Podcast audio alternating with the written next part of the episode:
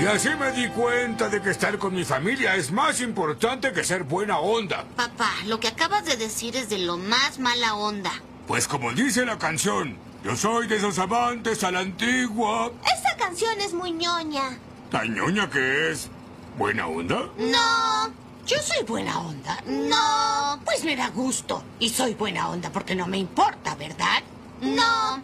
Pues ¿cómo demonios es buena onda? Ya intentamos todo aquí. ¡Momento! Tal vez si eres buena onda, no necesitas que te digan que eres buena onda. Claro que sí. Sí, si no, ¿cómo vas a saber?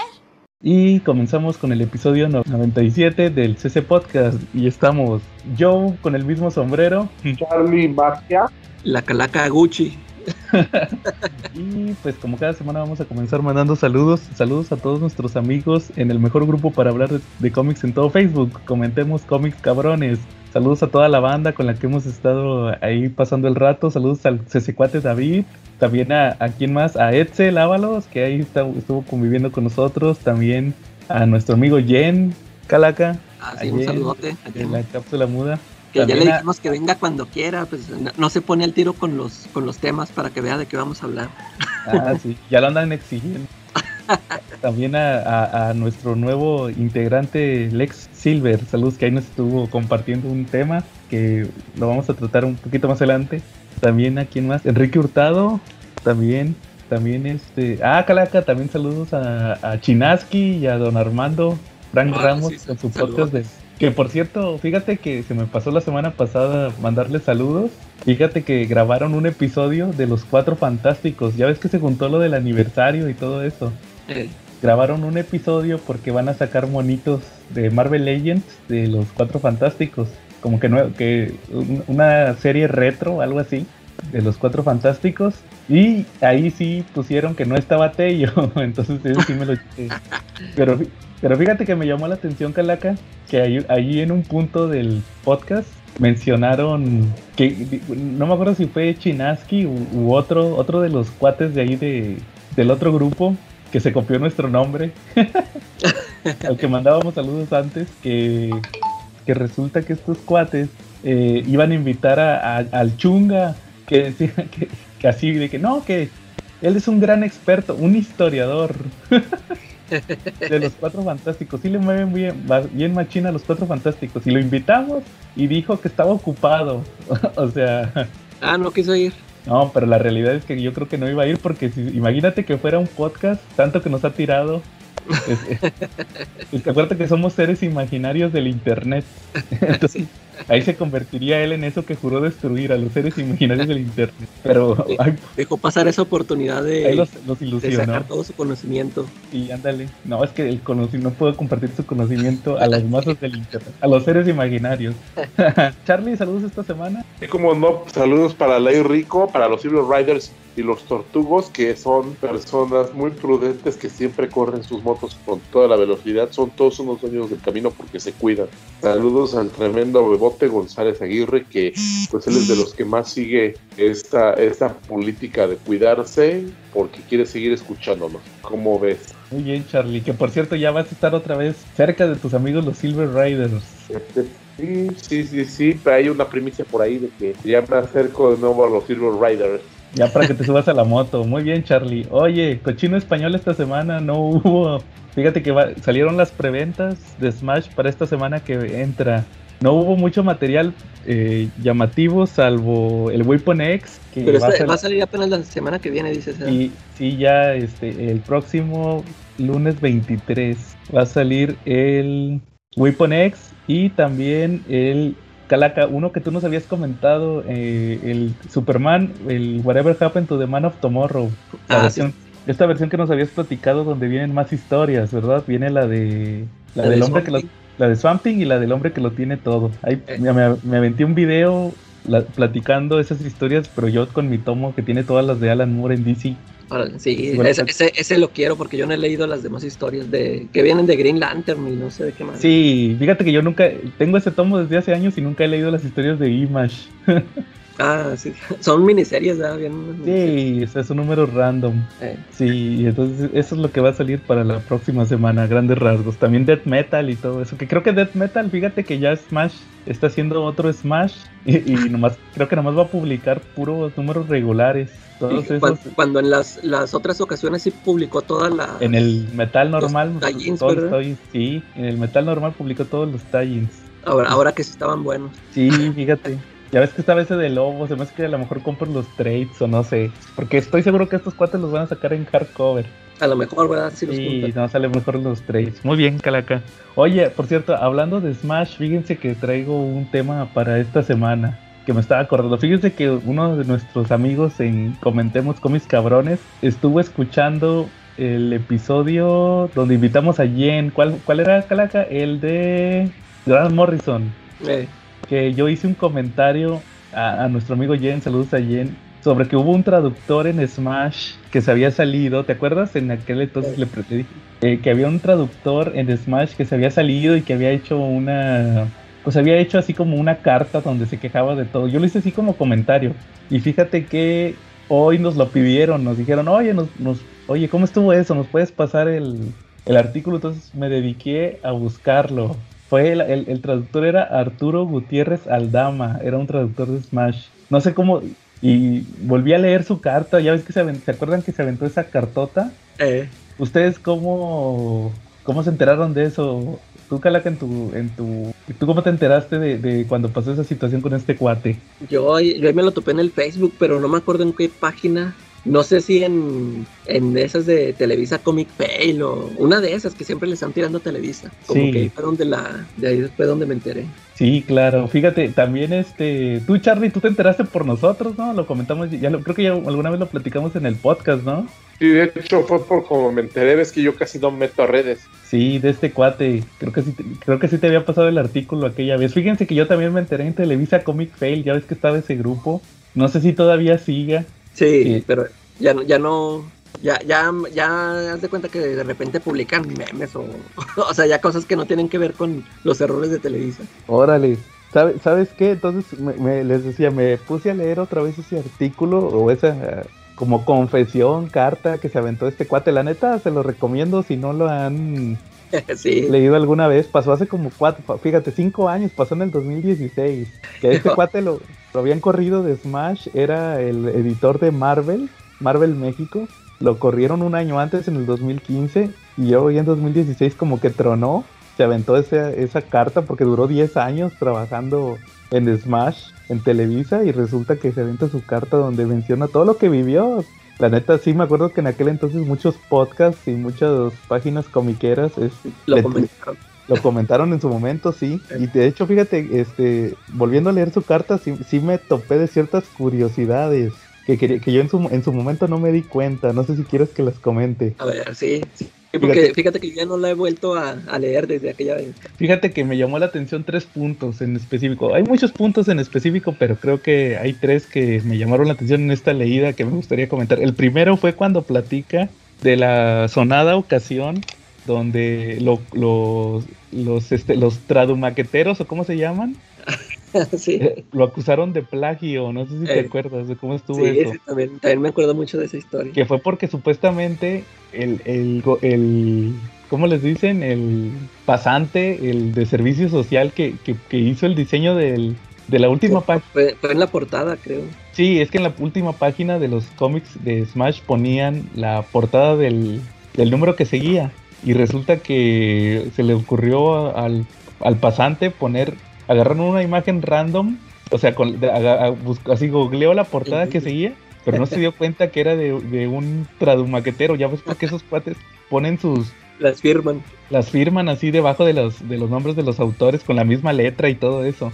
Que es una traducción de fulanito. y, ¿Cómo se llama? ¿Cómo se llama el que hace las traducciones de los subtítulos, Calaca? Este Argentimo, ¿cómo es? Tamavín. sí. Tamavín, Antes, ¿te imaginas que hubiera sido traducido por Mage? ándale. Oye, los tradumaqueteros no a veces, a veces no siempre firman por debajo de los autores. A mí me han tocado ver casos, y digo, lo discutimos alguna vez en un grupo de cómics, cuyo nombre no quiero acordarme ahorita, este, decía eso, eh, los ponían hasta arriba. porque incluso creo que hasta ustedes comentaron que ya era más importante que el dibujante y que el guionista, ¿no? Sí, claro. ¿Tú, tú te enteraste de esa vez, Charlie, del número de Spider-Man? ¿O, o tú no, te enteraste? No, yo me cuenta- enteré. es, es lo que le comentaba ahorita a- aquí a, a la calaca, que, que hace cuenta que en la última página de un número de Spider-Man pusieron, pues ya ves que ponían la portada del que seguía, que el siguiente mes este número. Y, la, y en la imagen, en vez de ser una imagen limpia, le pusieron una portada de así de tradumaqueteada, entonces salían los créditos de los tradumaqueteros y pues obviamente brincaron que, ah, me, me plagiaron, ¿va? Pero obviamente pues eso lo hacen ilegalmente. Entonces no pasó de ahí.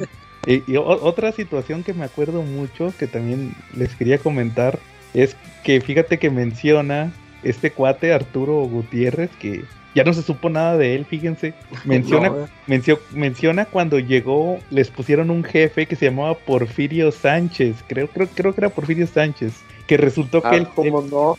Que resulta que mencio- el, el cuate, fíjate, esto lo escribió en 2016. Él menciona, no, pues llegó este señor y como que se nos quiso imponer como jefe, pero yo nunca le tuve confianza porque su mayor consejero era un cuate que se, como, como decían en la carta, un cuate que se presentó como el personaje más, más violento y famoso de Fight Club.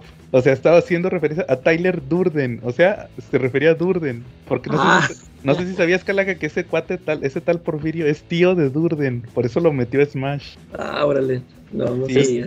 Es tío del Tony Stark de Catepec, ¿no? De Plaza de Satélite, ¿no? Sí, sí, por eso, por eso luego fue Durden. Ya fue cuando fue editor en jefe y todo eso, que era patrón del Giovanni. Oye, y no, no me acuerdo que cuando llegó el Tyler Durden olía puro maíz rancio, No, quién sabe. pulque agrio. No, no. Oye, Aún y- lo sigues odiando, ¿verdad, Charlie? sí, Charlie lo odia. Porque no fue, Charlie no fue fan hardcore como yo. Por eso lo Ah, odia. sí. No. Oye, era parte de la res- La resistencia. Sí, aquellos que despertábamos todos los días, tomábamos un café, se la refrescábamos a Durden e iniciábamos nuestro día, ¿no? Sí. Oigan, y a- a- a- recordando a este cuate, al traductor Arturo Gutiérrez, también, no sé si se acuerdan que él fue el que hizo la frase muy famosa de mientras ustedes leían la pequeña Lulú, yo traducía manuales de policía. ¿No se supieron esa? Ah, no. Es que una vez creo que le estaban ti- tire y tire los traductores de las otras empresas Sí. que ahorita voy a tocar ese tema y, y, el vato a uno en Twitter sí le contestó de, pues ah sí pues cuando ustedes leían la pequeña Lulu yo, yo ya traducía manuales de policía y le, ponían el meme sabes qué meme le ponían el de Alan Moore leyendo la pequeña Lulu sí le llegaron a poner ese meme y, y ahora sí, la última muy sonada con ese cuate, fíjense, fíjense, cuando- ahorita me acordé cuando lo leí. De hecho, ya me había acordado desde otras le- lecturas, creo que nunca lo había comentado. Hay una parte donde él menciona en la carta que resulta que le que contrataron a una chava. Que él, de hecho, él dice, yo la contraté, yo la conocía, era, un- que era Ah, una sí. mesera.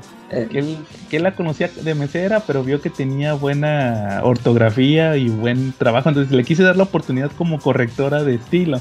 Ella fue la que hizo eh, el error, entre muchos errores, ella fue la que hizo el, el error del Zipiderman, no sé si se acuerden, eh, sí, también. el, que era un tomo de, en, en un best seller de Maximum Carnage, fue el error del Zipiderman. Entonces, yo me acuerdo que en aquel entonces, Calaca, en Televisa Comic Fail, ahí, ahí andaba la chava esta. Obviamente yo en aquel entonces yo ni sabía ni quién era, ¿va? Pero los traductores de otras empresas, por eso te decía que iba a regresar, que no voy a decir su nombre, pero es uno que traduce para Panini y que está, que está Uno- calvo. uno que lo guiño, odias. guiño. Lo odio porque está calvo, guiño, guiño. Este, no, que ella es una super traductora y que no sé qué. Y luego la chava te decía ahí en Facebook, ponían los fails y la chava sí decía, no, que este, que vamos a checarlo y que lo vamos a dirigir al área correspondiente, va. Y, y todos los vatos, este, chaqueteros le ponían a la chava, porque supuestamente estaba guapa, yo la verdad ni me acuerdo. Este, todos los batillos chaqueteros le ponían, no, sí, que, que va a mejorar y que no sé qué, que sabemos que tú haces tu mejor esfuerzo, vaya, ves cómo son los chaqueterillos. Y este, Oye, pero es que errores no son los que te definen. Digo, yo ahí sí estoy de- del lado de ella, ¿no? Digo, uno se puede equivocar y se puede equivocar bastantes veces aún en el ámbito profesional y un error no es el que te define, ¿no? No es el que define tu trayectoria. Pero resulta, Charlie, que, Espérate, pero resulta que esta chava tuvo errores en los primeros cuatro bestsellers. En el de Pecados del Pasado, en el de... ¿Cuál otro fue? En el de... Del segundo fue el de Marvel Zombies. Y luego fue el, el de Maximum Carnage. Y luego hubo... De, esos eran los de Marvel, pero también estaban los de, tele- los de DC y los de Vértigo. Entonces creo que ahí también tuvo errores. Entonces por eso la, por eso la corrieron. Pero fíjate que lo, lo- No fue ella la culpable de la Baticuba. Ah, no me acuerdo de eso. De la Cuba. A lo mejor y sí. Oye, pero resulta Oye, que. Los Ajá. errores hacen que las piezas sean más caras, porque por ejemplo, ahí en la casa de moneda han hecho errores en las monedas, por ejemplo, que sale una moneda de 20 pesos y no le ponen el centro de otro color y ya vale muchísimo más lana. Que salen, hay unas ediciones de, de la moneda de 10 pesos y salen sin, sin el águila en el escudo y ya valen más lana. ¿No será también eso que de repente lo hace para que valgan más las colecciones? Pues Nah, yo por eso. Charlie, acuérdate que los cómics mexicanos no valen. En cochino español. Oye, No valen, no valen nada eso. Dile, saludos a Quetzal. Se nos había olvidado. decirle, mandarle saludos a Quetzal. Ah, sí es cierto, se nos faltó nuestro cuate. Y también Carlos Roldán, que sí iban dos secciones. Ah, sí, cierto. Ah, y que, y que ya por fin este participó en el grupo Y sí. y fue silenciado. Oye, oye, y también este. Yo por eso, independientemente si valen o o no valen, yo por eso tengo bien guardado mi cómic del verdugo. Ah, sí. Oye, pero entonces resulta que esta chava la corrieron, eso sí es verídico, la corrieron y me acuerdo que hicieron un borlote en Televisa Comic Fail porque hasta hizo un post donde, no, que corrieron a, a la chava esta, Andrea, creo que se llamaba Andrea, y injustamente y maldita Televisa, maldita empresa re- opresora y no sé qué. Y, y aquí el cuate te explica todo por qué la corrieron y ¿Cómo todo, estuvo? a todos los errores que tuvo. Sí, Pero obviamente que te, que te digo que como todos iban de chaqueteros, puro cuate chaquetero, pues todo el mundo, sí, que la corrieron injustamente y todo eso, ¿va? pobres, cuat- pobres cuates, la neta. Y, y, y sí, esos son los que me acuerdo ahorita de, de esa lectura. Yo les recomiendo mucho que, que lean ese artículo. Igual, a lo mejor lo vuelvo a postear ahí en la página, estén atentos para que Eh, lo vean. sí estaría bueno para que Sí, todos- fíjate, para verlo ya, ya fríamente cinco años después. Eh, Pero Oye. habla de muchas carencias que tenían dentro del equipo de traducción y de elaboración de cómics, ¿no? Sí, Sí, es que fíjate, de hecho eso, ahor- ahorita que, que mencionaste eso del, lo del comentario de la pequeña Lulu, o sea, con ese comentario él eh, quería dar a entender que pues él era un gran profesional y todo esto, o sea, que ya, o sea, que había hecho traducciones para, que para la policía.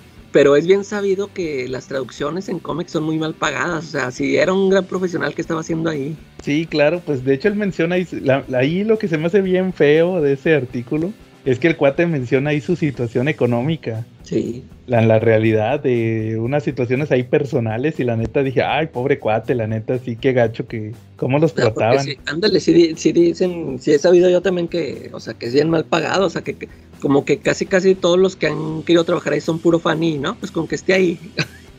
Sí, pero que dice el cuate que, que para él era un sueño trabajar para Marvel y la fregada. Y que resultó que ni le daban seguro social ni nada. O sea, el vato estaba por Sí. fuera.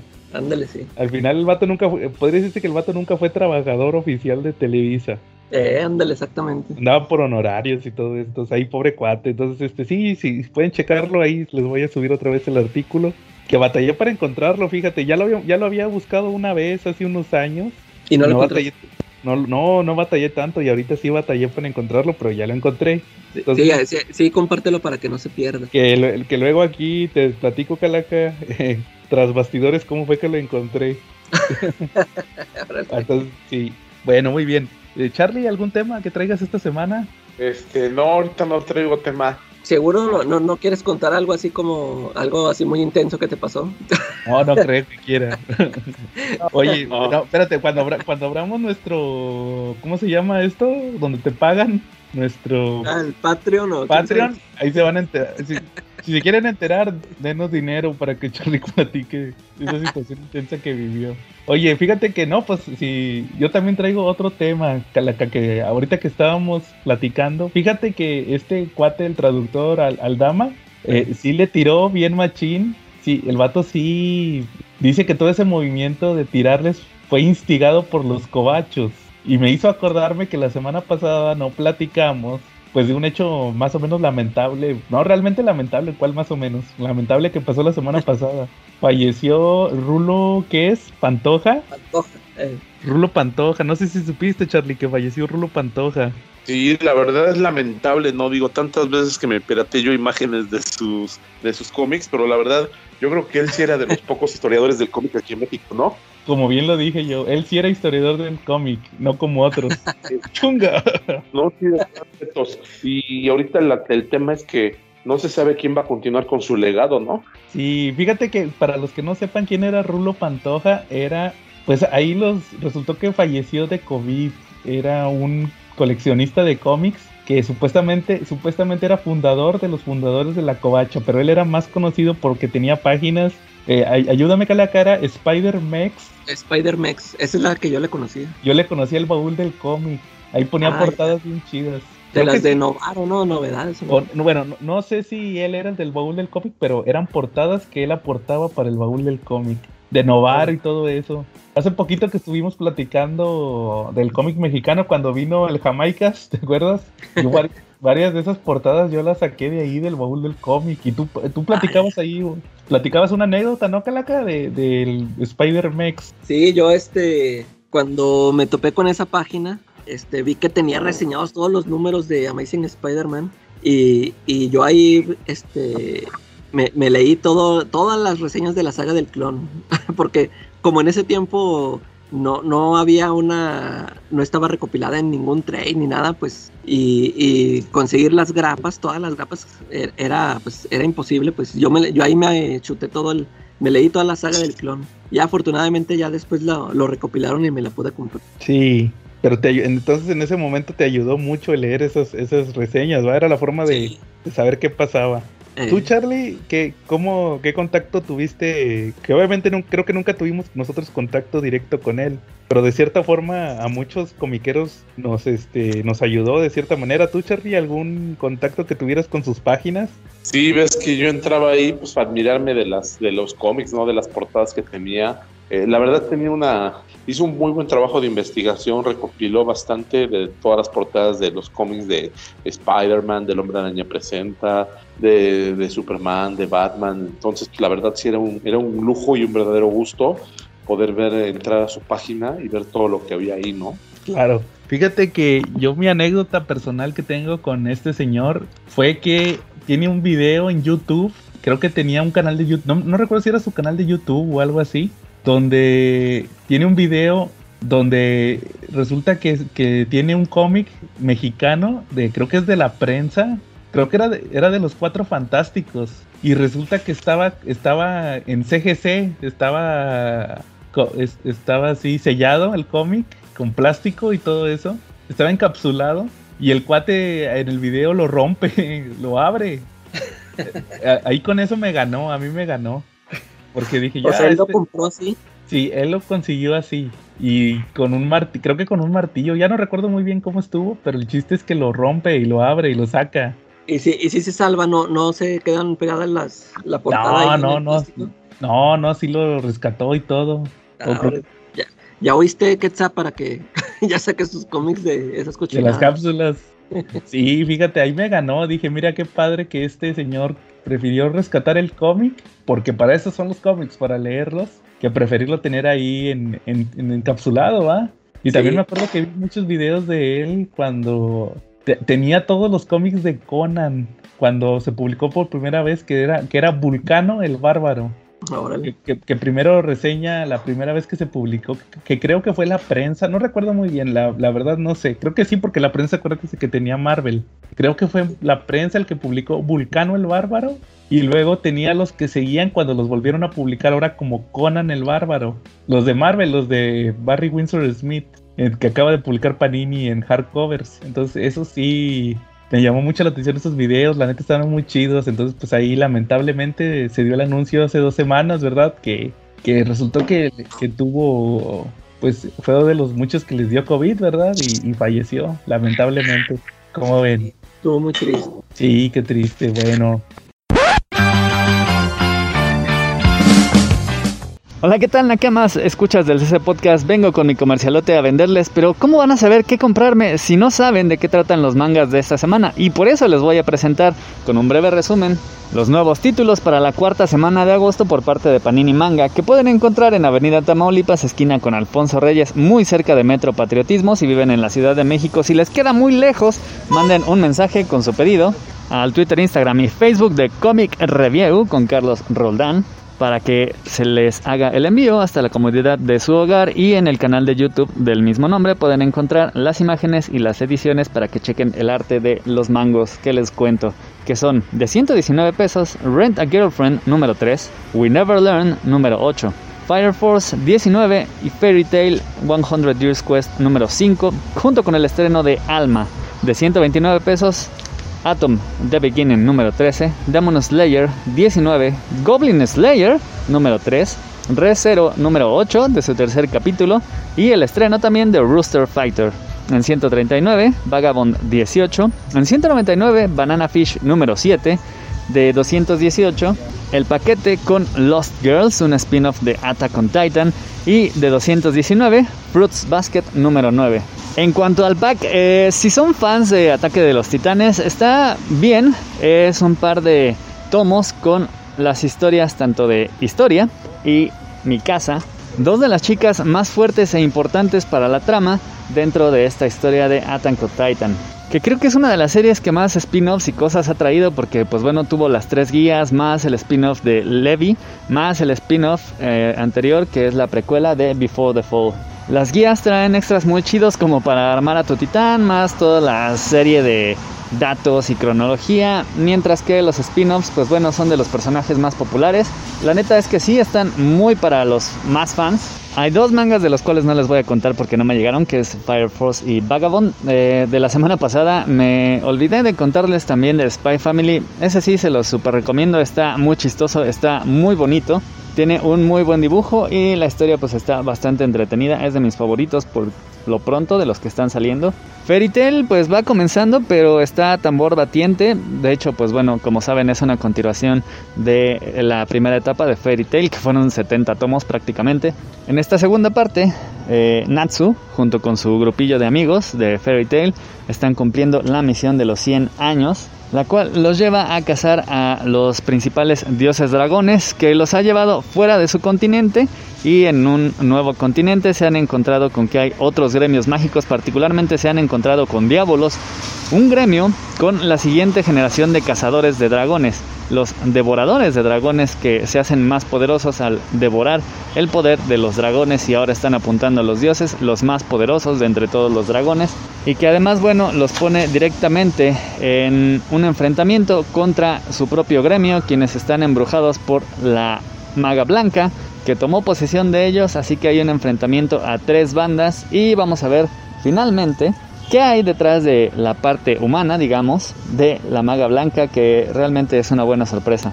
En Recero, el protagonista, que es prácticamente un humano común y corriente, finalmente se amarra los huevitos después de haberse dado un buen susto y utiliza prácticamente su poder secundario, que es su carisma, para juntar a algunos de los miembros de las familias reales para enfrentar tanto a la ballena blanca, a quien derrotaron gracias a que él mismo se puso de señuelo. Y ahora sigue la siguiente parte, que es eliminar al culto a la bruja, quienes eran los que estaban utilizando a las ballenas blancas. Y bueno, el plan continúa Subaru de señuelo para atraer a estos malvados de el culto a la bruja. Goblin Slayer siento que se relajó para como había empezado. Vimos en el segundo número el origen de este personaje, que pues bueno era un tipo común y corriente cuya aldea fue devastada por los goblins, razón por la cual él se decide dedicarse a convertirse en un aventurero especializado en acabar con estos monstruos que aunque débiles, siguen siendo más fuertes que un humano común y pues bueno tienen la particularidad de que se juntan en grandes hordas a diferencia de otros monstruos y esto es justamente lo que le está pasando a su aldea. Un grupo particularmente grande con cientos de goblins, además dirigidos por lo que vendría siendo un general con un grado equivalente a un aventurero de Oricalco o de Adamantita, es decir, un rango bien alto para los no ñoños, pues se convierte en un verdadero peligro, así que el Goblin Slayer va al gremio de aventureros para pedir la ayuda de todos y se va a encontrar con reticencia, pero pues bueno, van a acceder a ayudarlo cuando él les ofrezca todo lo que tiene a cambio, incluyendo su propia vida. Creo que Atom también va en un momento relajado, después de una serie de aventuras. Recordarán que esta es la precuela de Astro Boy, así que vemos a sus padres desarrollando el sistema de inteligencia artificial y en esta ocasión vamos a ver cómo preparan la nueva etapa de este sistema Bewustein y dan a luz al prototipo número 108 que ya tiene una apariencia más humana, tiene 10 veces más poder que sus anteriores prototipos, por lo cual se augura que será un robot bastante fuerte y bastante inteligente. De hecho, su inteligencia, su capacidad se muestra apenas lo conectan y comienza a aprender, comienza a hablar, comienza a interactuar con los robots anteriores. Sin embargo, van a sufrir la traición cuando su recién estrenado modelo desaparezca justo a tiempo para las nuevas batallas de robots. Fruit Basket es un manga shojo, está bonito. Aquí trata más acerca de la amistad, del descubrimiento, de la maldición que pesa sobre los miembros de la familia Soma que se convierten en animales cuando se acercan a miembros del sexo opuesto. Están bajo la mano pesada de acero de Akito, su, digamos, dios, de quien vamos a conocer un profundo secreto en este número, además de que vamos a ver que esta maldición aparentemente puede ser rota. Cuando Toru Honda, la protagonista, se entera de esto, pues bueno, por supuesto que le surge la esperanza de poder liberar a sus amigos de la maldición y se pone en cuanto puede a intentar averiguar cómo romper esta maldición, pero esto podría convertirse en una maldición para ella misma al intentar liberar a sus compas de esta realidad en la cual están. We Never Learn, un manga basado pues en el harem, el fanservice, pero digamos like, se encuentra en el capítulo del festival escolar, sí ese donde los alumnos japoneses organizan puestos de teatro, de comida, de casitas del terror, todo para despedir el año escolar. Nuestros protagonistas ya de hecho van a graduarse, pasar a la universidad, sin embargo pues tienen que darse este último respiro para divertirse, pero la verdad es que no va a haber nada de diversión para Nariyuki, el protagonista que se la va a pasar en chinga loca intentando resolver todos los problemas que surgen durante el festival. Banana Fish, manga súper recomendado de mi parte hacia ustedes, nos ha traído la historia de Ash, quien pues bueno, finalmente logró dar golpes definitivos al imperio criminal de Papadino, el que había sido su captor, su padrote y ahora su torturador, porque para vengarse pues Papadino apuntó a la parte más débil de Ash en un plan de dos partes. Amenazar de muerte a su amigo Eiji y al mismo tiempo contratar a Blanca, el tutor, y asesino a sueldo para que, pues bueno, ataque a Ash, que es prácticamente el único hombre en el mundo al cual Ash teme, ya que es uno de los que le enseñó todo lo que sabe acerca de armas. Así que bueno, pues Ash ha tenido que meter freno, dar marcha atrás, eh, secuestrar al doctor que había liberado, recuperar los documentos que había filtrado a medios y ahora pues bueno hasta va a acabar sirviendo a Papadino para que recupere sus contactos con gobiernos y con mafias para restablecer su imperio criminal que ahora se va a extender pues hasta la política y la milicia. Pero vamos a ver que Eiji se amarra sus huevitos también y va a intentar ahora el ser quien rescate a Ash. En la no rentada como que no sé. Los dos primeros números me habían gustado porque el protagonista era un tarado, al cual la vida estaba poniendo en su lugar, muy a diferencia de otros protagonistas de anime que siendo tarados reciben cosas prácticamente gratis y las chicas les llueven. Pues este protagonista no.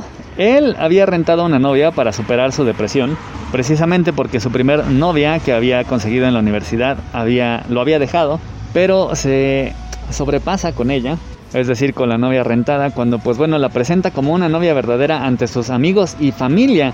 Lo peor es que la familia de ella también se entera, así que se arma un megalío. Sin embargo, ella es súper profesional con su trabajo, intenta ayudarlo, pero pues bueno, el problema ya ha crecido para este chico, tanto económica como sentimentalmente, como con su familia. Lo peor de todo es que parece que él se está enamorando.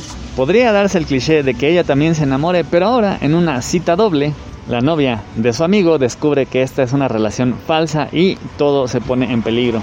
Demon Slayer se está acercando a su final. Eh, la compañía de Cazademonios se está enfrentando a las últimas lunas crecientes, Tanjiro logró derrotar a la tercera junto con uno de sus superiores y otros dos de los pilares están enfrentando tanto a la segunda como ya llegaron a la primer creciente, pero esta primer creciente es un personaje súper fuerte, muy muy distinto muy, muy superior a las anteriores lunas, a la segunda y a la tercera, ya que puede manejar las técnicas de respiración de los cazademonios. Y es que esta primer luna, hace 300 años, también era un cazademonios. Así que al pilar de la niebla y el viento les espera una batalla realmente difícil en este volumen. Y los estrenos son Alma y Rooster Fighter. Ambos tienen poquitos números. Alma tiene cuatro números y Rooster Fighter apenas sacó también su primer volumen en Japón, así que pues bueno, vamos a tardar un poco en ver el segundo volumen. Alma es una historia un poco cyberpunk en donde vemos a un eh, chavo llamado Ryu eh, que está acompañado de una chica parecen ser los últimos sobrevivientes de la humanidad. Él todos los días sale a buscar más sobrevivientes mientras ella se queda esperándolo. Sin embargo, un día reciben la visita de una robot que les revela que van a lanzar una bomba que desactivaría a todos los robots de la zona. Lo cual, pues bueno, esta visita va a resultar en la muerte de la acompañante de Rey y va a significar un cambio en su vida. Ahora él va a salir a buscar más humanos estando solo Así que sale, explora, se expone al peligro, encuentra más robots y finalmente da con una colonia de humanos. Pero parece que todo para él es peligro. Y pues bueno, vamos a ver por qué el mundo se encuentra así. Por supuesto, los robots se vuelven locos, están intentando exterminar a la humanidad y la humanidad está intentando sobrevivir. Y vamos a ver el papel de Rey en esto que pues parece que tiene poderes y se ve pues interesante es una historia cortita, vamos a ver qué tal sigue en los siguientes números. Mientras que Rooster Factor es una de esas historias que a mí me gustan mucho porque es de risa loca, se basa en el absurdo total, parodiando a los mangas de peleas, haciendo burla de todos sus clichés, en los cuales un protagonista mega fuerte siempre se esfuerza para derrotar a los villanos, que en este caso son demonios gigantes, los conocidos como kaijus, que surgen a partir del resentimiento de la gente, estos cayús aparecen devastando ciudades, pero por fortuna nuestro protagonista aparece y con unas cuantas frases de macho y poses super geniales los derrota para marcharse mientras todos lo ven admirados y tiene el atardecer de fondo. Con la particularidad de que nuestro heroico protagonista super mamado es nada menos que un gallo. Un gallo mega mamado, un gallo con un super ataque, un gallo mega masculino al estilo de estos animes de peleas de los 80s, que pues bueno, viaja alrededor de Japón buscando al monstruo que le destruyó su propia vida, mientras salva a la gente y a otros animalitos en el camino, y resulta un manga que como podrán ver por lo absurdo de la historia, bastante cagado, muy al estilo de One Punch Man. Para este yo les diría que sí, que se avienten, cómprenlo porque apenas va un tomo, de aquí a que salga el otro pues va a estar saliendo cada seis meses o quizá más. Está divertido, a menos que seas uno de esos mamones que solo quieren mangas e historias intelectuales. Pues bueno, este no va a ser para ti y esos son todos los títulos por esta semana. Espero que esto les sirva para ver si adquieren alguno. Gracias por escuchar, nos vemos la próxima semana y mientras tanto regresamos a la programación habitual. Calaca, ¿algún tema que traigas esta semana? Pues, este, fíjate que ahora nomás les voy a hacer un comentario así rápido de una, de una película Ah, espérate. Nos pidieron, nos exigen que, si vas a dar spoilers, avises que vas a dar spoilers. Pues sí, o sea, les voy a dar spoilers, pero es una película que no, sé si se le puedan llamar spoilers. Vi una película que se llama, es, es una que estuvo, creo que estuvo nominada al Oscar, la de El sonido del metal se llama. Ah, sí la vi. Sí, la vi. a partir de aquí vamos a hablar de la película, si no la vieron, spoilers. Por eso les digo yo, eh, ya es una película, ya, tiene rato que salió y si, yo ya la vi, o sea, significa que ya medio mundo la vio. yo soy el que, el que ve las películas hasta el último. Y fíjate que me, me gustó la película, pero tienen este, esta cosa que en lo general a mí no me gustan esos finales, que últimamente lo he visto en, en muchas películas este, actuales, este, que como que siento que no le dan cierre. O sea, como, que yo estoy acostumbrado a que antes sí, yo sentía que la, película sí me daba un, eh, este es el fin. O sea, ya sí, si iba a haber una secuela, ya, pues ya te puedes imaginar. Pero por ejemplo aquí en estas, este, son ese tipo de, de películas como que sientes que están, o sea, empiezan ya como que entras ya a la mitad y, también te, la, te, lo terminan así sin que, sin que esto haya acabado, ¿no? Este, el. Oye, te, quería hacer una pregunta. ¿Este actor no me acuerdo si fue un rumor o si sí estaba este oficial de que lo- o lo que lo querían a él como John Constantine. ¿Tú No, no sé, la verdad. No, ¿Tú no no me enteré. Sí, yo escuché, fíjate que no sé si fue un rumor o si sí lo oficializaron, pero no me acuerdo si iba a ser para una película o una serie, pero querían a este actor como John Constantine. O sea, de que, y, y pues todo el mundo, ya ves cómo, o sea que, este, ya ves que es, que no, no sé qué nacionalidad sea, pero pues es morenito el cual. Y, y sí, o sea, todos así de que, no, pues, este, ese no es John Constantine, ya, ah, nada, nada más aquí en los Rips sí lo aceptamos, pero, pero este cuate no. Y a, a él, yo, yo sí me yo sí lo he visto en varios lados. Ahorita nada más, ¿sabes dónde me acuerdo que lo vi? En esta serie que me gustó a mí mucho de, de OA, de OA. esa de Ah, no sabía que se leía ahí. Eh, ahí sale en, en un papel así muy secundario, sale muy poquito. Pero yo ahí, yo ahí más me acuerdo que lo vi, pero estoy seguro que lo he visto en otras películas. Y, y pues en, en esa serie de Netflix sale así en un personaje así muy serio y pues ya es que acá sale un, un rockerón, acá un baterista. Este, ah, bueno, a ver, a ver, si, si es que esta Charlie se le interesa o... es la historia de, de un baterista. es la historia de un baterista que se empieza a quedar sordo. Este, pues por todo el, todo el ruidazo, ¿no? No sé si este, todos los bateristas tengan ese problema o qué, qué onda con este cuate. Pero se empieza a quedar sordo y, y ya, pues este, él ante- antes de que se va a checar y le dicen, ¿sabes qué? Ahorita ya te está fallando el oído y lo vas a ir perdiendo gradualmente hasta quedarte totalmente sordo.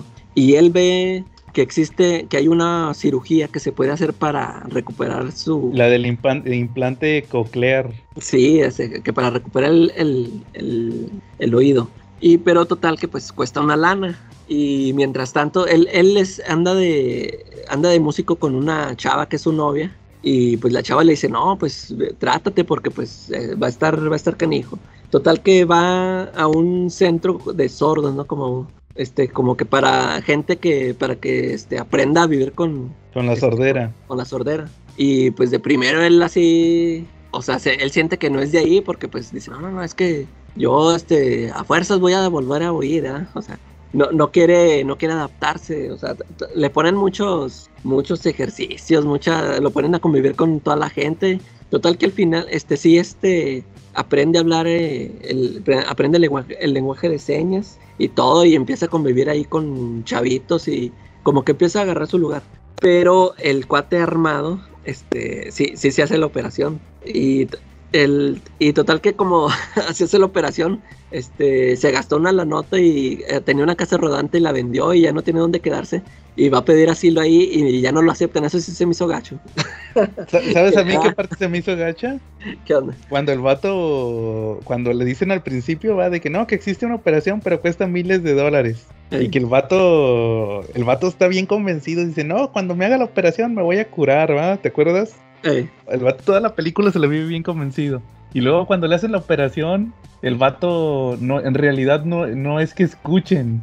El vato, Ah, de hecho, ahí te lo explican. Que te sí, que dice, está "No". engañando al cerebro, ¿verdad? Sí, dice ahí, no, le dice la, que, que él escucha así como, como hablaban los de Charlie Brown, los de Charlie Brown, de guau, guau, guau, guau, guau. O sí, como robot, se escucha así muy... Sí, y entonces el vato dice, no, es que no, no funcionó, no jala bien. Y le dice, no, es que así, Así es. es.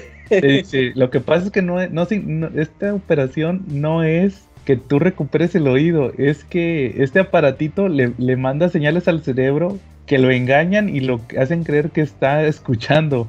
Pero la realidad es que nunca iba a escuchar bien, nu- nunca más. Eh, Ahí sí fue cuando sentí bien gacho. Pero también se, también se me hizo gacho que lo corrieran de que nomás porque ya no eres, o sea, porque traes un aparato ahí, o, o sea, no te aceptaste como sordo, órale, vámonos. ya no lo quisieron ni, no le quisieron ni dar este eh, suelo para que se quedara ya pasar la noche. Y sí, este te digo, o sea, el, el final, o sea, me gusta por, o sea, sí entendí lo que quisieron dar a entender con ese final, ¿no? De que ya se quita el aparato y, o sea, acepta ya por fin su sordera. Pero, este, o, sea, haz de cuenta que yo digo, ¿qué? Así de que. Ya, ya, ya se acabó ahí. O sea, pues bueno, se alejó de la chava, como que para que ella siguiera haciendo su vida. Pero sí, ya, o sea, este, ya no vi, o sea, me hubiera gustado a mí verlo. O sea, que regresaba ahí al centro este de que, no, saben que ya, ya acepté mi sordera y voy a seguir ayudando acá a los, a los chavitos, o no sé. Como que, si te digo, si- siento así que lo. se termina así de tajo y, ya, o sea, ya no sabe uno qué otras cosas que pudieron haber pasado. Pero la película me gustó, o sea, me gustó y de todos modos 10 spoilers. Pues nosotros avisamos que iba a haber spoilers. Eh, pero véanla, aunque, aunque les haya dicho este, esos spoilers, pero véanla, está, está buena. Sí, no, la neta no es, no se trata, es que esa película no se trata de que es una historia, es una historia, pero aunque sepas la historia, necesitas verla para experimentar todo. Sí. La neta está muy chida. Oye, fíjense que yo también les traigo una recomendación curiosa. Les voy a recomendar una serie. No, eh, es una serie que se llama Hills. No sé si han escuchado de ella. No. No, no, no, tú no- ustedes no han escuchado de esa plataforma que se llama Stars. No, no Star, Star Plus, la de Fox, no. Una que se llama Stars. De, ¿Esa de qué era? Es que, bueno, nada más Es creo como- que nada más me- me enteré porque le metió demanda, ¿no? A Disney, o quién sabe. Es una plataforma como de que se quiere posicionar como tipo HBO porque tiene puras series como premium. Ahí estrenaron la de la de Pennyworth, la de la de Alfred. Ah. Ahí la subieron, y luego suben muchas series, como que la quieren posicionar como tipo HBO, que sea una plataforma premium. De hecho, te venden en todos los, en todos los paquetes de, de cable, te lo venden separado, así como tipo los de Fox, como los de HBO, todos esos son como canales premium. Entonces te lo venden el contenido este de estos, de estos canales. Resulta que estrena, fíjate, no sé si ustedes ubiquen a es- Stephen, Stephen Amell. No sé si lo ubican. Ese cuate es el que era Arrow, el de la serie de Arrow, el que hacía Green Arrow. Ah, ya, ya. Ese Stephen Amell se llamaba, era el vato que le hacía de Oliver Queen. Eh, No, resulta que este cuate el año pasado o antepasado eh, se terminó la serie de Arrow en la temporada 8, o sea, fue la serie que más duró de las de temporadas. Y ya dijo que se iba a salir, dijo, esta temporada va a ser la última. Y ya se salió de la serie. De hecho, se sale en el, en el crossover de la crisis en Tierras Infinitas. Ahí, ahí termina el personaje. Resulta que este cuate eh, se salió de, de la serie de Arrow y se hizo, se puso a grabar una serie de lucha libre. Que le acaban de la- esa serie se por eso les se llama Heels. Haz de cuenta que Heels es el término que usan en la lucha libre gringa para referirse a los rudos, lo que nosotros aquí conocemos como Ah. los rudos, los malos, ¿va? eh, Este, eh, ahí, ahí les va un poquito de contexto nada más, porque está curiosa la historia. Es más que nada la, la historia es lo curioso. Este cuate, cuando hacía la serie de Arrow, hubo una temporada, una temporada creo que es la 4 o 5, donde, empieza, donde varios villanos los hacen luchadores de la WWE. Salen muchos luchadores ahí, le hacen de villanos. También en Flash salen varios luchadores, le hacen de villanos. Y resulta que este cuate se hace amigo de varios de esos luchadores. Luego lo invitan a la WWE. Ahí salió varias veces. De hecho, hasta se metió a luchar una vez y así como que lo anunciaron que va a luchar el de la serie de Arrow y todo eso. ¿ah? Creo que sí supe. se hizo, se hizo cuate de ellos. Luego resultó que estos luchadores se salieron, estos luchadores que se hicieron amigos, específicamente ellos, se salieron de la WWE, hicieron su empresa que ahorita está muy como en boga, la empresa que hicieron. Y Empresa de lucha libre también. hicieron su, su empresa propia de lucha libre y ahorita está como muy famosa. Eh, Y también ya lo invitaron ahí, ya anduvo él ahí también. Entonces como que el cuate se, se inmiscuyó mucho en el mundo de las de, de la lucha libre y pues al vato lo- le, le avisaron que de esta serie que iba a haber y el vato el vato le, le interesó hacer el protagónico. Entonces, este, fíjate, me llama la atención que sabe- sabes quién es el, el- el creador de esta serie de lucha libre que se llama Hills. Es el mismo cuate que es el creador de la serie de Loki. ah, sí. Sí, es el mismo cuate, o sea, lo pusieron de mismo, lo pusieron, él es también el creador de la de Loki. Y resulta que la serie se trata, fíjate, está, está, está bien curiosa porque yo la vi. Yo como, como pseudo aficionado, me llamó mucho la atención, fíjate. Se trata que este cuate, el Stephen Amell, es, es, el, es un luchador, ¿va? Es el, es el rudo, haz de cuenta que es el rudo. Y resulta que tiene una empresa de lucha libre, pero haz de cuenta que hace lucha libre en una bodega, así toda fea. Entonces el cuate es el dueño de la empresa, es el vato que es el rudo, es el, es el campeón porque tiene su campeonato acá, que es el campeón mundial ¿va? de la bodega. Y este, pero lo más chistoso, es, o lo más interesante, es que el vato es el, es el escritor. Es el vato que hace las rivalidades y todo. O sea, es el, el que hace los guiones donde dice que ¿Quién ah, en, esta, lu- en esta lucha vamos a, va a luchar fulano con fulano y, y le va a ganar así y, y así y va a ganar tal. Eh, Y él es el, él es el, le llaman Booker, Booker y guionista, o sea, son los que son los que escriben. Entonces resulta que este cuate es el, te digo, es el, el mero, el mero escritor y dueño y todo, o sea, el vato es todo. Y resulta que hay una parte donde empieza, empieza que está luchando con un, con otro cuate y le gana y llega su hermano. Su hermano, as- así como él es el rudo, el Stephen Amell, el, el- su hermano es el técnico, es el, el, el vato está bien carita y todo. ¿Que sabes quién es? No sé si, si ustedes vieron, para los que... La, la película de Adam Sandler, la de Son como niños, no sé si han visto esa película. sí. La 2, no sé si has visto la 2 Eh, que tienen que hacen una fiesta en, en- en el pueblo. No Sí. sé si tú te acuerdas que, que uno de los amigos de uno de los amigos de este Adam Sandler, que es el David Spade, el güero, eh. resulta que tiene un hijo que le avisan, tienes Ah, un hijo. Y que, Sí. es un vato gigantón. Es ese Eh. vato. Es ese cuate. Él es el técnico, es el hermano del otro. Y llega y que, ah, que te voy a retar por tu campeonato y no sé qué, va. Entonces el cuate ya al otro día anda escribiendo el guion de la lucha. Que no, que, que, que voy a escribir el guion donde mi carnal me gana el campeonato. Pero luego le avisan, le avisan, haz de cuenta que, que no, que sabes qué, es que andan haciendo, eh, resulta que la, que la empresa es un pueblito, haz de cuenta que por eso hace la lucha en una bodega, porque es un pueblito. Entonces le avisan que, que no, que sabes qué, que fulano anda haciendo luchas en, en, en el pueblo de al lado. Y nos van a quitar este, que anda ofreciendo los boletos al 2 por 1 y no sé qué, entonces pues que le van a quitar público. Entonces el cuate dice, le dice al carnal, ¿sabes qué?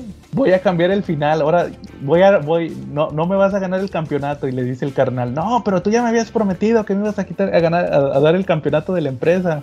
Y le dice, no, porque necesitamos, necesitamos mantener al público, necesitamos así tenerlo cautivo, hay que alargar la rivalidad, que dure más tiempo, ¿va? Ya, ahora sí, ya al mero final, ya cuando los tengamos así bien, bien prendidos, bien atentos, este, te doy el campeonato y no sé qué, ¿va? Y el vato está bien enojado.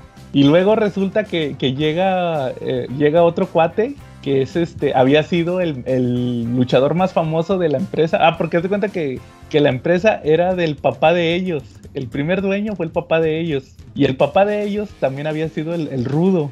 Y resultó que, que cuando el papá era el rudo, había otro luchador que, que, lo, que, ahí, que se hizo bien famoso ahí y se lo llevaron, no, no dicen los nombres, pero te dan a entender que se lo llevaron a la WWE y se hizo así bien ultramillonario, famoso, y ya nunca regresó, los dejó ahí abandonados en su, en su empresa del pueblo, ¿va? Y llega el vato ese y todos, oh, ahí viene el campeón mundial y no sé qué, bien emocionados, ¿va?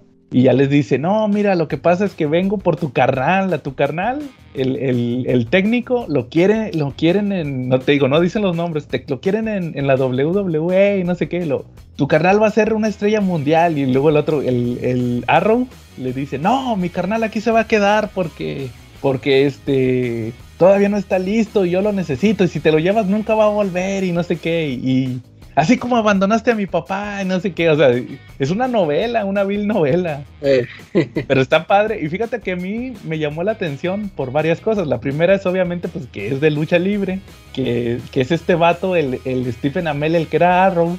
Y sobre todo lo que me llamó la atención es que, que te manejan muy chido el tema de el tema de los como que lo que pasa eh, desde el punto de vista de, de los luchadores y todo eso, o sea, lo, lo que pasa detrás de tras bambalinas y todo eso que, much- que mucha gente no se da cuenta, tiene muchos de, fíjate que me di cuenta que tiene muchos detalles así que llaman mucho la atención, como por ejemplo, por decirte uno que a la gente no le, pues a mucha gente desconoce, es que ahí- haz cuenta que ahí anda el, el carnal, el que es el técnico, tiene una chavita que se la está echando, pero ella se supone que es su, su acompañante, la que tiene que salir ahí con él al ring eh, es su, su ballet, se le dicen, es, es mi ballet. Y a la chava siempre anda batallando para, porque no tiene dónde vestirse, según que para ponerse su traje y todo eso. Y, y no la dejan entrar a- al vestidor. Y, y hay otra chava ahí que le dice, tú no te puedes meter al vestidor, tú no te puedes meter al vestidor.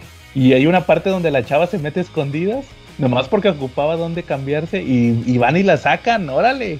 vas para afuera.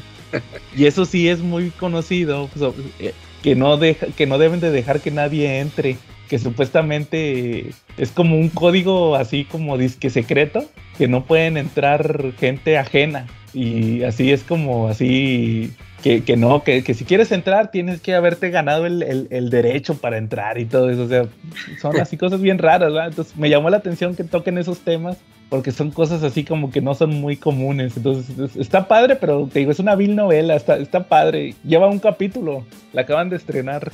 Entonces, y oye, ¿y ese, esa, esa plataforma cómo la ves? O sea, es, es así, este igual de paga, aquí está en México ya esa. Sí, la puedes contratar con el, creo que con el Prime y con el Easy. Y con las otras, pero pues obviamente ahí puedes conseguir los capítulos libres de impuestos. Así lo, así lo vi yo, libre de impuestos. Pero, pero, sí, sí se puede ver. Está padre la serie. Sobre todo yo se la recomiendo a los que nos escuchen que sean fans de la lucha. E, esa serie. Y también para que vean ahí los que quieran saber lo que pasa detrás de, de bambalinas. Está muy padre. Ahí por si quieren checar. Muy bien. Eh, ¿Algún otro tema que traigan? No, pues si quieres ya, ¿Cómo? ya le pasamos a, a ver, Charlie. Pues, ¿qué les puedo decir? Sino hay personajes en los cómics que se mantienen por calidad y porque su, su buen desarrollo y el buen, la buena historia que tienen. Y hay otros que simplemente llegan por modas. Y pues hoy vamos a platicar de modas, pero pues las modas a veces permanecen y a veces se van, ¿no? Y tal como sucede en la vida real, pues también pasa en los cómics. Ahorita vamos a hablar de, de personajes de cómics que llegaron por moda y que se quedaron, y otros que llegaron por moda y tristemente se fueron. Claro. Fíjate, yo, yo, yo agregaría a Charlie también al tema principal el hecho de que creo que las modas es algo vital en cualquier aspecto, ¿verdad? Sobre todo desde el punto de vista empresarial. U ¿Ustedes cómo ven el, el, hecho de que de repente se den rachas, se den modas? Sobre todo ahorita que estamos platicando de cómics. Yo creo que es algo muy sano, ¿no? Porque se supone que lo, lo, ellos tienen que aprovechar porque tienen al final es un negocio donde tienen que vender. Eh, tienen no que sé, explotarlo. Sí, tienen que sacarle una ganancia, tienen, se, va, se, tienen que agarrar de cualquier forma de poder, de poder obtener algo, ¿verdad? Obtener un, un beneficio. Fíjense que curiosamente también traigo otro tema que es de modas, que ya tenía varios meses que quería platicárselos, pero fíjense, ya tenía como tres o cuatro programas, o sea, más de un mes que quería platicarles este tema, pero no se, no se daba la situación. Les iba a platicar de una moda que está muy actual en los cómics, lo, los títulos black and white. Ah, ya, ya.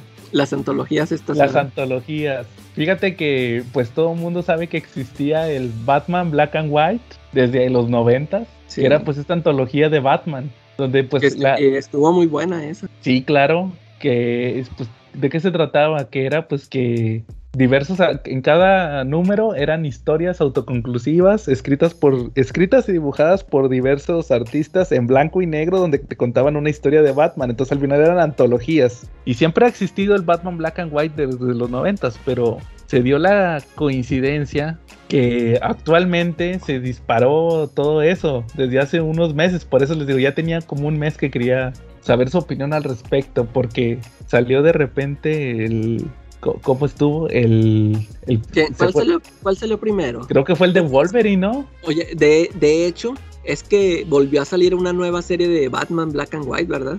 Ya van como cuatro. Sí, van van como... Bueno, es que haz de cuenta que yo para mí el Batman Black and White este, como salió en un ómnibus, yo como que ahí, ahí, ándale, ahí juntaron todas esas, esas tres series, no sé si fueron como tres series, y para mí esas fueron las, las originales, que, que como que yo les vi que esas son las que me gustaron. Sí. Y, y, ahorita, no sé si ya terminó o, o, todavía se está publicando, sacaron otra serie, pero creo que yo ni siquiera la pegué porque yo creo que vi los anuncios en las solicits y como que no me llamaban la atención los, los autores. Y eso es lo que te voy a decir de que salió una nueva Batman Black and White, pero esa no me llamó la atención. Y entonces aparece pues esta de Wolverine, sí va, Wolverine fue la primera que... Es Wolverine Black, White and Blood. Según, sí. Supuestamente esa es como que la premisa, que, que, el rojo porque va a ser muy sangriento. Por la sangre. Eh. Y pues que resulta una sorpresa, ¿no? A mí, a mí yo por lo menos los, las historias que leí, no, no, no he leído toda la serie, pero las historias que leí a mí sí me sorprendieron, me gustó, o sea, me llamó la atención como para sí comprarme la, la serie. De hecho, yo el único número que tengo es el que recomendaste donde dibuja Jorge Fornes. Fornes, eh, pues Es a mí, es que a mí sí me gusta el, este, el dibujo de Ada- Adam Cuber, que es en el Sí. número uno. Y luego que, ah, que hasta dije que el de este Calcas Greg Land se vio ahí este de Centón. Órale. Y, y ya, pues creo que era este de Jorge Fornes. Ya los otros ya no los chequé. Después también salió el de Carnage, que yo tengo el número uno. De, y salió, bueno, salió, creo que después de Wolverine salió otra, acá en DC la de Harley Quinn. ¿no? Harley Quinn, que es También Black era Rod, ¿no? Red. Red, ahí es Red, y es Harley Quinn, que de hecho tiene una historia, hay una historia que se avienta Sean Gordon Murphy, también ahí se Ah, aventó y- una. Y es del universo de, su Batiuda. Del Batman White Knight, sí. Eh. Este, luego te digo, sale este, como, di- como te decía, el de Carnage, que es Carnage, Black and White and Blood. luego- ¿Y ese qué, qué tal? O sea, el que no, tú no tienes. lo he leído todavía. ¿No lo has leído? Este, pero o sea, el chiste es que es Carnage, ¿va? Entonces siempre va a salir rojo. Luego sale el de Deadpool, que también es Black and White and, and Blood, porque pues este Deadpool también es bien sangriento, ¿va? Eh, Luego en DC sacan el de Superman, que es Red and, Red and Blue. Red and Blue. Pues porque Superman no puede ser Superman no puede ser sangriento, ¿va? O sea, en él va a imperar el, el, el color ro- eh, azul. Eh, Y estaba recomendándolo hace poco con estas historias que se aventaron. Va muy buena la de Tom King, sí, la neta me sí, gustó este, mucho. y, y te digo, este, yo eh, cuando salió el número uno, también lo chequeé así rápido y, y como que no me, no me convenció y ya lo olvidé. Hasta que salió una historia, creo que como en el número 4, una de Mark Wade. No sé si ya la leíste. Órale, no la he leído. Es- y fíjate, y es una historia de Mr. Mixpitlick. Este, creo que creo que hasta el último sale Superman, pero es así de pues de humor, ¿no? Y pero se me hizo muy buena el, el dibujo y todo, me, me gustó mucho y luego haz de cuenta que ya en ese número ya este, también chequé las otras historias y de ahí había una que otra que también este dije, "Ah, mira, sí vale la pena." Y ya me fui para atrás otra vez desde el número uno y, y como que en cada número sí te encuentras por ahí alguna alguna que otra historia buena. O sea, sí, sí está recomendable también esa. Sí, y luego también salió el de. Hasta hay uno de Wonder Woman. El Wonder Woman. eh. Black Gold, and. Gold. Eh, Ahí lo que re- ahí lo que resalta es eh, los brazaletes y la tiara de y la faldita de Wonder Woman que son dorados, ¿verdad? Este luego también sale el de ah uno de Red Sonja hasta fíjate hasta Red Sonja ya tiene su título Ah, también.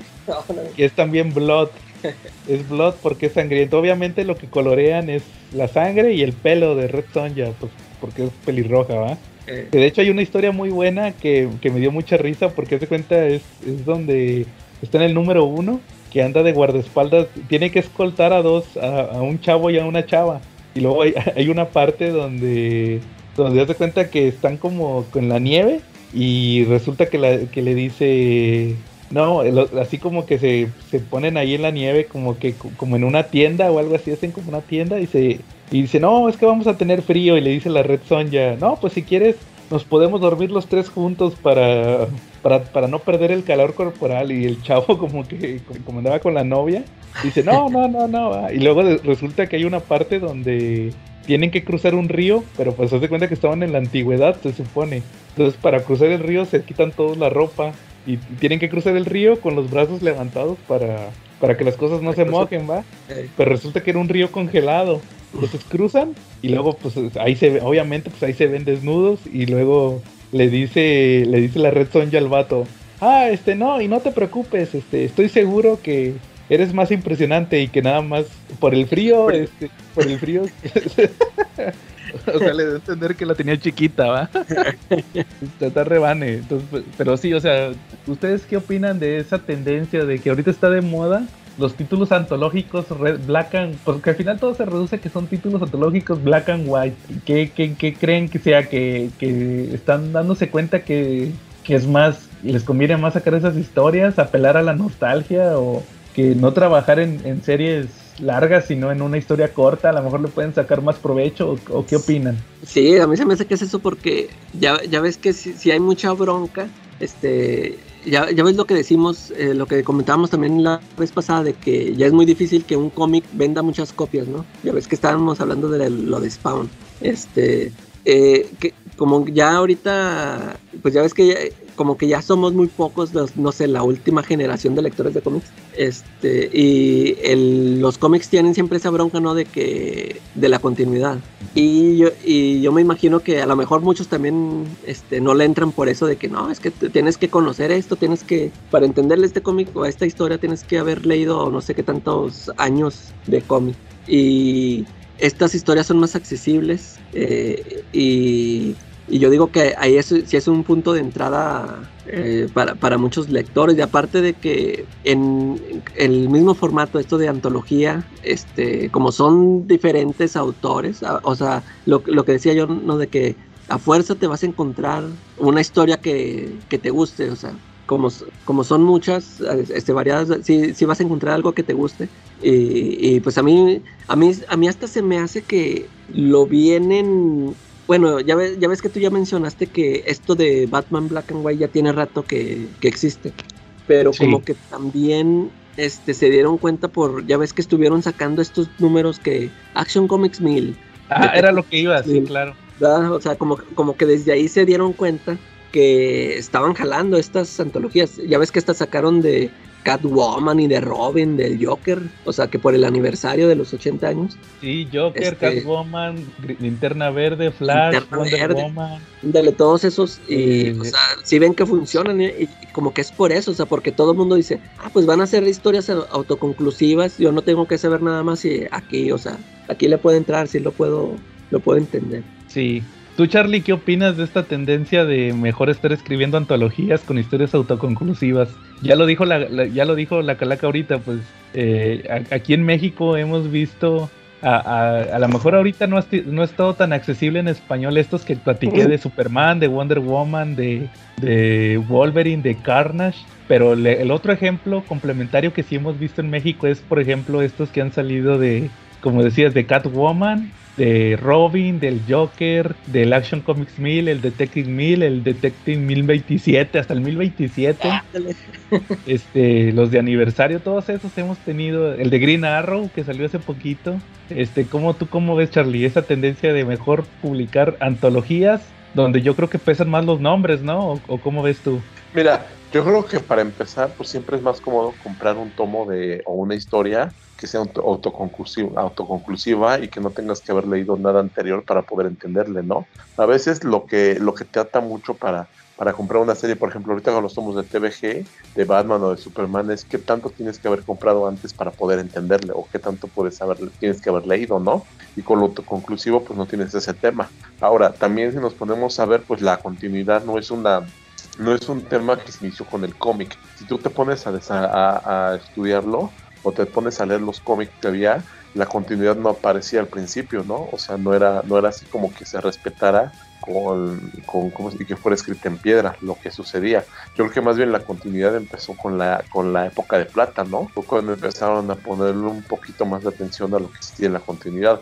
Anteriormente a eso, pues eran felices escribiendo historias y muchas historias se contrapunteaban unas con otras, ¿no? Entonces, a lo mejor, y pues no es tanto moda, a lo mejor estamos retomando eh, lo que eran los inicios del cómic, ¿no? Sí, claro. ¿Y tú crees, y tú crees que entonces es, eh, es mejor, o sea, es- eh, esta tendencia es volver al origen, esta tendencia del... Ah, sí, a lo que eran los cómics, ¿verdad? O sea, eran como que antes te los presentaban, eran puras tiras, tiras De hecho, de hecho, sí, porque por ejemplo en el Batman número uno, eh, sí, en el primer número de la serie de Batman sale una, una historia del Joker, de- no, de hecho son dos historias del Joker, una historia contra Hugo Strange y una historia donde sale Catwoman, que es la que hace historias, sí, es la que hace referencia a Tom King que dice nos conocimos en el en el barco Ah, en, un y bote. luego la ¿eh? otra le dice no nos conocimos en la calle que es lo de Year One Eh, es esa la que hace referencia a la del barco. Entonces, sí, o sea, yo en mi opinión, ahí les va, yo creo que tiene que ver con que los nombres, yo creo que lo veo desde el punto de vista más que son los nombres. Los nombres pesan más desde el punto de vista del, de la Pero- editorial. nombres, nombres de los autores o nombres de los personajes. No, nombres de los autores. Que por ejemplo, yo leí el cómic porque tú dijiste que tenía una historia de Tom King. El de Wolverine, porque tenía una historia de, de Jorge Fornes. Y ahí me llamó la atención porque dije, órale, la dibuja Jorge Fornes, que ahorita ya está casi dibujando puro DC. Y la, la escribía es Esa de la de Fornes la escribió este, el de 12, a- 12 años de esclavo, que estaba Ah, escribiendo. ¿Cómo? No, sí, no sabía. Sí, el de 12 años de esclavo que estaba escribiendo eh, eh, esta historia de DC de Black Label, la de Ah, la historia. ¿qué? La, otra historia. La, la otra historia de DC, del universo DC, que te digo que, que es puro racismo. Eh, sí, sí. Este, ese, ese cuate era el que lo estaba escribiendo. Entonces, ah, es- a mí me llamaron ahí la atención los nombres. Eso yo creo que es desde el punto de vista de la editorial. Y desde el punto de vista de los autores, yo creo que es el poder hacer una especie de... Pues, pues tener la libertad de que no va a ser algo metido en continuidad y que puede ser un relato muy personal, sobre todo más, más tirándole a los de aniversario, porque ya ves que los de aniversario casi siempre es eh, escribir una historia así bonita, ¿va? Bonita de, de hacerle eh, un homenaje, ¿no? Casi siempre es eso, los de aniversario, lo- Sí. que, que te cuenten una anécdota, así, un punto de vista de lo que significa el héroe y todo eso, ¿verdad? El personaje. Eso es desde el punto de vista del autor. Y entonces yo creo que, que, que son esos dos puntos. Yo creo que es lo que hace que ahorita esté de moda eso. Que le llame la Pues fíjate, atención. eh, sí, fíjate que sí es cierto porque ahorita sí pensándolo, sí es cierto, yo al de, el de Wolverine le entré por, como te dije, de, por Adam Cuber. Y luego la de Superman, nomás por Mark White, porque di que iba a escribir Mark White. Y luego, ¿qué? Ah, pues esta de Tom King. Y sí es cierto, de Wonder Woman no he sabido quiénes escriben y no la, no, ni siquiera le he checado. Sí, claro. Entonces te llama la atención. Me acuerdo que cuando salió el Action Comic. No, eh, no fue el Action, fue el Detective. ¿Te acuerdas que venía una de Bendis? Creo que Bendis nunca había escrito a Batman en ese entonces. Eh, Y que muchos dijeron, ¿por qué a Bendis la metieron al aniversario de Batman si deben de ser puros históricos, sí, ¿verdad? Entonces, este, yo creo que eso es el morbo, el morbo, como ven. Sí.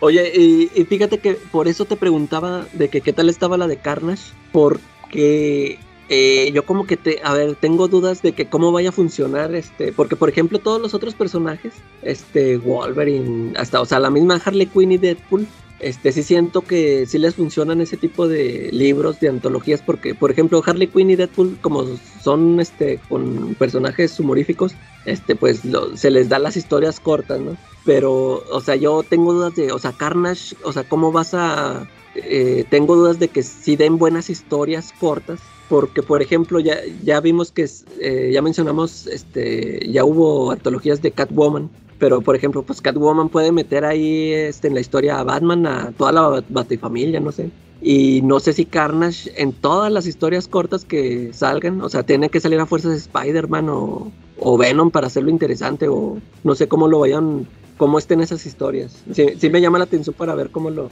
qué tipo de maneja, qué tipo de historias cuentan en, en unas pocas páginas, ¿no?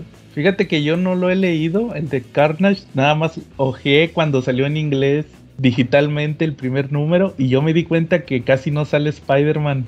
Son Ah, más ¿sí? que nada como estudios introspectivos así de, De. Cletus Cassidy con rehenes, así de que le está diciendo que estoy bien loco y todo esto. Es más por es más tirándole esa onda. Entonces, este, igual cuando lo lea ahí les comento qué tal están esas historias de Carnage. Pero sí, o sea, como dices, tal vez yo creo que es más el experimentar con los personajes, renovarlos. Como dices, Sí. a lo mejor hay, hay algunos que se prestan más para historia corta, otros que no se prestan tanto. Pero pues el chiste es, es, es moverlos, ¿verdad? O sea, traer un, un- un- una opción diferente, va, a lo acostumbrado. Y pues se puso de moda, esa es una moda que está ahorita, la moda de los títulos antológicos autoconclusivos, ¿ah? Black and White o de aniversario, especiales que los llaman especiales de 100 páginas a los de aniversario de. DC. Pero pues también hay de Marvel y de todo, o sea, al final se trata de rendir un homenaje y escribir una historia cortita. ¿Cómo ven? ¿A- a- ¿Alguna otra moda que se acuerden que haya habido en los cómics? Fíjate, ahí te va una, Sí, una que traigo. Importante, so- ¿Cómo, en Charlie? los noventas pues teníamos la moda de los com- de- del dibujo que todos eran clones de Jim Lee, ¿no? Ah, sí es cierto. Sí. Y se, No, y se de sigue repitiendo el- ahorita a la fecha, yo le comentaba a David. ¿De Jim Lee o de, o de copiar a un No, personaje? que- sí, ándale, porque en los noventas todos, que, todos querían copiarle a Jim Lee. Y yo ahorita le comentaba a David que el dibujo que está imperando en Marvel no me gusta para nada. Este, y él me hizo ver que sí, o sea, que tra- están tratando de imitar a este, a Pepe Larraz, este, es- este que hizo X-Men. Este, ah, porque yo que chequé esta semana esos cómics que salieron de Kang, y de El juicio de Magneto, haz de cuenta que es un ese tipo, ese estilo de dibujo, este, o sea, ¿cómo te diré? Yo así, o sea, que a mí no, no, no me pareció espectacular, o sea, no, me, no es malo, no es, un, no es un dibujo que sea malo, está bien hecho y todo, pero no me gustó, no me parece espectacular, no me atrae. Y David fue el que me dijo de que están tratando de imitar a, a Pepe Larraz. Y sí es cierto, o sea, como, pero así cuando veo todos los solicits, que veo las portadas, o sea, es ese mismo tipo de dibujo, o sea, no, eh, no espectacular, o sea, tipo, hasta dijo David que están usando plantillas, no sé. O sea, te digo de que se sigue repitiendo eso de que siempre tratan de imitar a algún artista, ¿no? Cada, cada década, cada... Y fíjate que el estilo de Pepe Larraz está muy chido. Eh, o sea, ándale, o sea, a mí, él, él sí me gustó, pues, ya, yo lo vi ahí en estos de X-Men de Hickman, él me gustó, pero estos clones, o sea, que veo como que lo están intentando imitar, o que Marvel está contratando a dibujantes que tienen su estilo parecido, es lo que no me gusta, o sea, eh, siento que ellos no le, o sea, no le llegan, pero sí, sí se nota que como que es el mismo estilo de dibujo y a mí no me, o sea, el de ellos no me gusta, pero el de Pepe Larraz sí, sí se me hace chido. Órale. Entonces, ¿nos decías, Charlie? Pues sí, no, de repente los, los, los clones que había de Jim Lee en los noventas, eh, de repente también los personajes, ¿no? Cómo, cómo se clonaban y eran por moda. De repente teníamos ahí que, que había clones de personajes, ¿no? Había un clon ahí de Spawn que se llamaba en Marvel, que se llama Night Watch o algo así, y pues también era como que una burda y vil copia, ¿no? Claro los personajes oscuros o los personajes noventeros. Oye, oye, Calaca, ahorita ibas a comentar uno, eh, una moda, ¿no? Sí, este, yo quería comentar de una moda que ahorita tú decías de que esto de explotar la moda, pues es, es bueno para los, para estas compañías, ¿no? Y por ejemplo, para nosotros los lectores, los fans, este, una moda puede ser buena o puede ser mala dependiendo si te gusta o no, ¿no? porque, por ejemplo, el, ejemplo que traigo yo es, ya ven que yo soy bien fan de Lobo. Este, este personaje fue bien popular en los noventas. Este, era, era prácticamente lo que es ahorita Deadpool. Él, él, este, él apareció así de es un personaje secundario en una serie hasta que se hizo bien popular y em, empezó a salir este, eh, con prácticamente con todos los personajes de DC, ¿no? Hacía sus apariciones ahí con Superman, Wonder Woman, Aquaman, Green Lantern, Shazam. Y le daban sus miniseries, tuvo un montón de miniseries que también fueron muy populares. Se ganó su serie regular y de repente se apagó. Este, no sé, pues no sé si se agotó el, el, chiste del personaje, pero total que desapareció y em, empezó de repente a hacer, este, de repente aparecía por ahí de vez en cuando. Y, por ejemplo, a mí esa moda, a mí me gustó, ¿no? O sea, como, el personaje me gustó, a mí me gustaba que saliera, que hubiera tantas series de este personaje y apareciera en todos lados. Y, pero, por ejemplo, eh, ahorita con estos personajes, eh, Harley Quinn y Deadpool, que a mí no me gustan, este, a mí eso me, y en, en cambio a mí me, me molesta que los exploten tanto, pero es lo que te digo, o sea, cuando, cuando sí te gusta una cosa, estás conforme con que lo exploten al, hasta el hartazgo, ¿no? Y, eh, al contrario, con estos personajes, este, de, hecho, pues ellos ya, de hecho, superaron la popularidad del lobo porque ya ellos tuvieron, han tenido sus, sus películas, les han hecho películas, este, caricaturas, este, monitos, o sea, un montón de cosas y de hecho su popularidad ya se extendió más de lo que lo que duró la de Lobo, ¿no? Actualmente el Lobo ya ahorita eh, como que lo quieren mm. revivir, este sale de vez en cuando, pero pues ya ya no, yo siento que ya no es ya no tiene el mismo punch. Eh, ya si quisieran ahorita hacer una película de Lobo para darle guerra a Deadpool, no, yo digo que ya no la no no no no la armaría. Dirían que es copia. Ándale. sí, fíjate que yo en mi caso traigo la moda, que también va muy de la mano con lo que acabas de decir, la moda de darle popularidad a los personajes que valga la redundancia están de moda por las películas. Ya. Siempre que siempre cambiarlos, ¿verdad? cambiarlos a, a, como son en las películas. Exactamente, eso es lo que iba. Fíjate que pasa esta situación donde sale una película de un personaje, por ejemplo, ahorita qué pasó, la Black Widow salió la película de Black Widow y ¿qué pasa? Le dan este título a, a Black Widow, el que puse, que compré, que les enseñé, lo, que hice una reseña del título.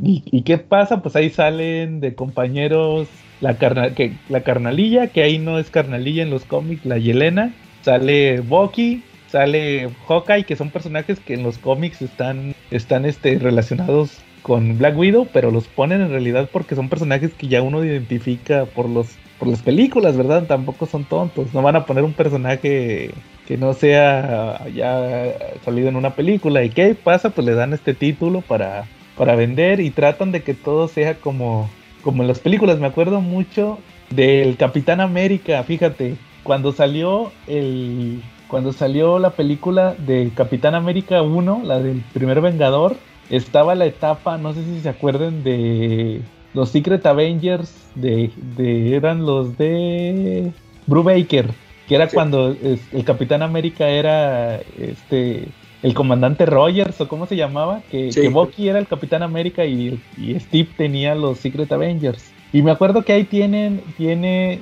un flashback ya, ya casi al final, tiene un flashback a la guerra porque no salía Steve con el traje de Capitán América.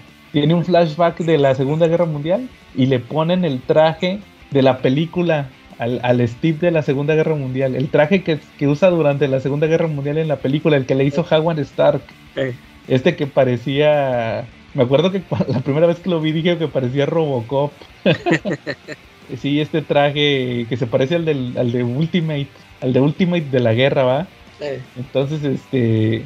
Sí, me llamó la atención de que, ájales, le pusieron el traje de la, de la, de las películas. Y luego, al año siguiente, o a los dos años más bien, sale lo de Hickman. Cuando Hickman, este, sí, se, se me hace que fue en el 2013, cuando Hickman agarra a los Avengers. Resulta que, no sé si te acuerdas que en el primer número llegan los Avengers a Marte a pelear con, con estos, ¿cómo se llamaban? Los jardineros, o no sé cómo se llamaban estos personajes. Ah, sí. Sí, sí, y, cas y, casualmente los Avengers que van son los de la película, es el Capitán América, Iron Man, Hulk, que se supone que Hulk no se juntaba con ningún personaje de, de, de, Marvel porque era un ermitaño. No sé si tú te acuerdas en Avengers contra X-Men, que fue inmediatamente el, el, el, evento anterior a lo de Hickman, al, al inicio de la etapa de Hickman Ahí me acuerdo que hasta el mero final va el Capitán América y le dice, y está platicando con alguien que dice, oye, ¿qué crees? Te vengo a pedir ayuda. Yo sé que ti no te gusta que te pidamos ayuda, pero es que ya estamos en una situación donde llegamos a una a un punto extremo, entonces, ¿cómo ves? ¿Nos echas la mano? Y resulta que le estaba hablando a Hulk. Y ahí está Hulk en el desierto y le dice, está bien, nada más porque tú me lo pides, Hulk va a ayudar, ¿eh? eh. Pero era de que, no manches, si te ayudaba Hulk era porque ya era una situación donde muy extrema, ¿no? Sí. Total que iba Thor, Hulk, Black Widow y Hawkeye. Y aparte de que son los Avengers originales, también se madrean, se los madrean a todos. El único que sobrevive, en teoría el único que sobrevive o sale libre es el Capitán América que llega todo madreado a la Tierra en una nave. Me acuerdo que hasta cae la nave y explota y todo de volada activa un protocolo que tenía Tony, que era de hablarle a más Avengers por si alguna vez les pasaba algo. Y lo primero que hace el Capitán América es quitarse su traje clásico y se pone otra, el de la película, el de la Segunda Guerra Mundial. Entonces ahí ya te, hay dos, te están imponiendo dos cosas, que, que Steve use el traje de la película y que sean los Avengers, sean los de la película. Ahí ya te lo están imponiendo, entonces ¿Cómo ven es, esa moda también? Que, ustedes hayan notado esos cambios. Sí, a, a, mí, fíjate que a mí sí me han molestado cuando, por ejemplo, algo que me molestó es este, en lo de Nick Fury, que, pues en las películas ya lo interpreta Samuel L. Jackson y en, al, en los cómics, o sea, mataron al Nick Fury de todo, que todos conocíamos de siempre para nomás para dejar al, al Samuel L. Jackson. Eso se me hizo ya de, demasiado. O sea, porque, o sea, a mí ese personaje, yo dije, pues está bien, él sale, es la versión de Ultimates, está bien. Pero ya que lo, y luego, y luego que se inventaran esa historia jalada de que es su hijo y que no sé qué, ya, ya se me hizo así bien exagerado. O sea, nada más para para que lo vieran igualito que el de las películas. Eso, esas cosas sí me, sí me molestan. Es como si, ya ves que cuando salió la película de Batman de Tim Burton, el Joker es el que mata a los papás de Bruce Wayne. O sea, ¿te imaginas que también no hubieran cambiado eso en, en los cómics? Es, es una exageración. Sí, claro, y es la tendencia que siempre que hay una película hay que traer material del personaje, porque es al final es publicitario, o sea, al final tienen que aprovechar esa publicidad. Me acuerdo que cuando salió la de ¿cuál era? La de Amazing Spider-Man 2, la de Andrew Garfield, la segunda, Sí. fue cuando regresó el Spider-Man después de lo de Superior Spider-Man. Coincidió que saliera la película con que sacaran un nuevo número uno de Amazing. Ya. Entonces, este es obviamente, hasta, hasta lo hacen en, en español, porque acuérdate que en español sale una película y van a sacar un cómic de Eh, de que, que, que, que muchas veces es, es algo es algo bueno porque dices pues ah va a salir una película de tal personaje pues ah ca- casual y pueden sacar algún algún cómic chido ah de, de ese eh, un personaje clásico. eh. eso es bueno, entonces, pero también se trata de eso, de, de aprovechar. ¿Tú cómo ves, Charlie? De esa, de esa moda de, de cambiar a los personajes para darle preferencia a las películas. Pues es algo también ya medio viejito, porque por ejemplo cuando salieron las películas de los X-Men, la primera película, este, también los uniformes de los X-Men se corrigieron para hacerlo más parecido a los de la película. Ah, sí es cierto. Pero- y eso nomás Sí. duró con lo de Morrison. Sí, luego ya después lo regresó Wedon, que ya les había dicho. Sí, sí es cierto. Eh, ¿al- ¿Alguna otra Sí, moda que se acuerden, Charlie? Este, pues de repente tienen, tienen sus temas, ¿no? Por ejemplo, en, en DC Comics, bueno, más que modas, tienen así como sus clichés, que no sé si podrían ser clichés o modas. Pero, por ejemplo, cuando eres supervillano en DC Comics, instantáneamente parece que te regalan tu piedrita de kriptonita para enfrentarte a Superman, ¿no? Pues sí. Entonces, de repente, Que- de que repente les den- así como que le dan menos de valor. Sí, hablando de eso que mencionas, de enfrentar a Superman, siempre, siempre es eh, que sale un personaje nuevo, eh, independientemente de la editorial, siempre tiene que pelear o hacer equipo con el personaje principal, ¿no? ¿No les ha tocado? Esa es otra como moda o como tendencia, es más como una tendencia, pero también entraría. Que, que, que lanzan un título y tiene que llegar un personaje para levantar las ventas. Sí. En el primero o segundo número tiene que salir este Batman o Superman o Spider-Man o el Capitán América, tiene que llegar ah, forzosamente. Sí, sí, sí, cierto, Charlie. Siempre tiene que llegar uno principal para como que para para que llame la atención el título, sí es cierto. Que, que muchas veces no tiene ni sentido por qué sale.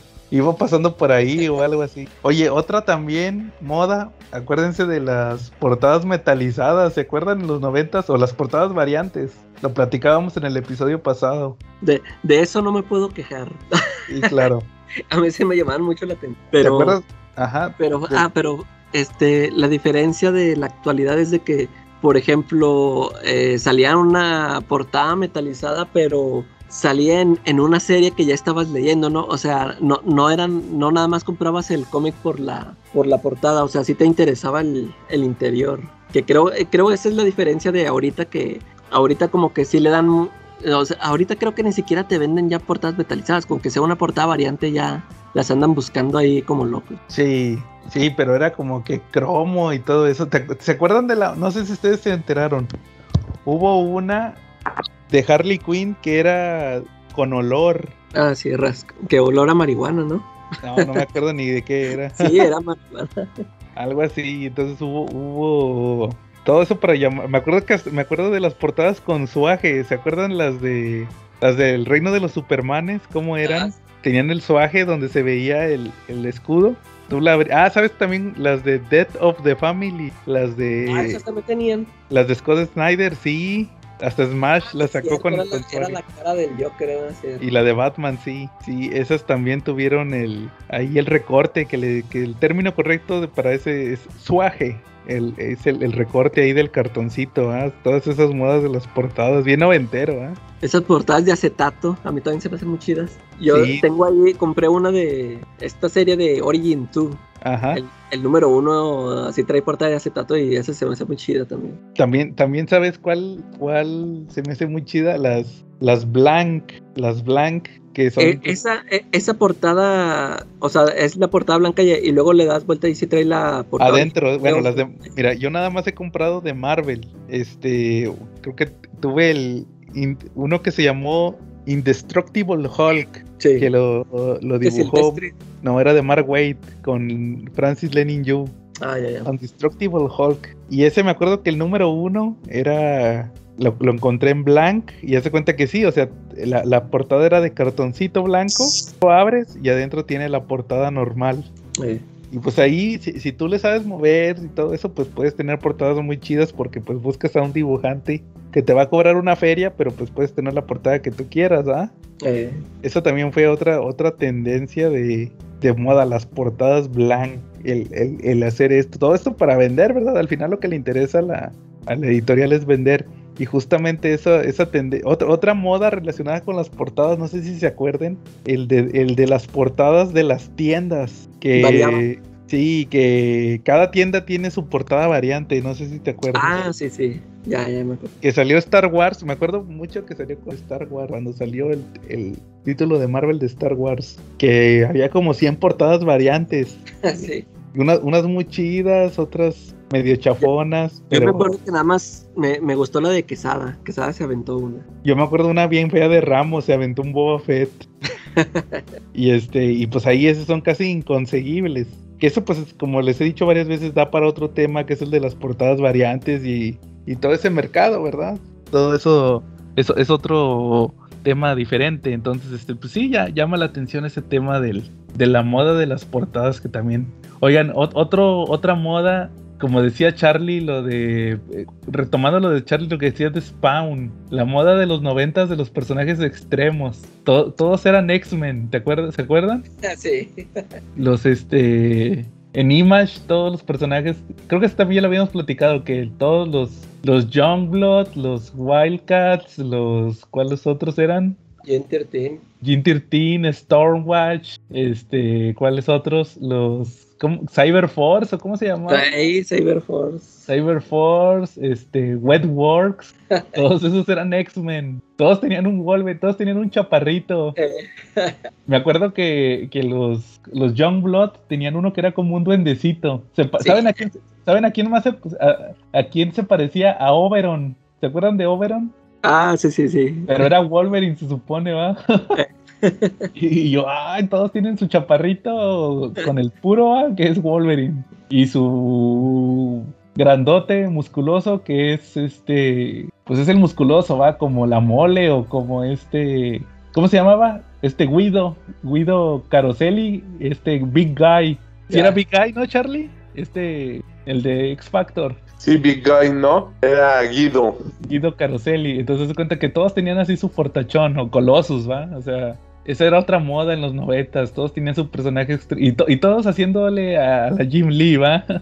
sí. Sí, no, estaba. to- Toda esa moda también, como que al final las modas se resumen mucho en copiar, ¿no? En, en cada editorial, este, ve lo que está de moda y, y trata de traer agua a su molino. O- otra moda también, que ahorita me estoy acordando, es la de los Year One. ¿Se acuerdan? Ah, sí. Pegó, pegó Batman Year One y sacaron este que, que el Year 2, Year 3, Robin Year One, Batgirl Year One, Justice Y- League Year One. ¿Y, y si, y si recuerdan ustedes alguno de esos que, que esté bueno, que esté tan bueno como el Year One? O, o que No, esté yo creo que no hay No. ninguno. No, yo creo que De se hecho, de hecho, en DC en- hubo un año que sacaron de puros anuales, eran todos eran Year One. ¿no? Year One, sí. Este, también en Marvel tuvieron unos que les pusieron Season One.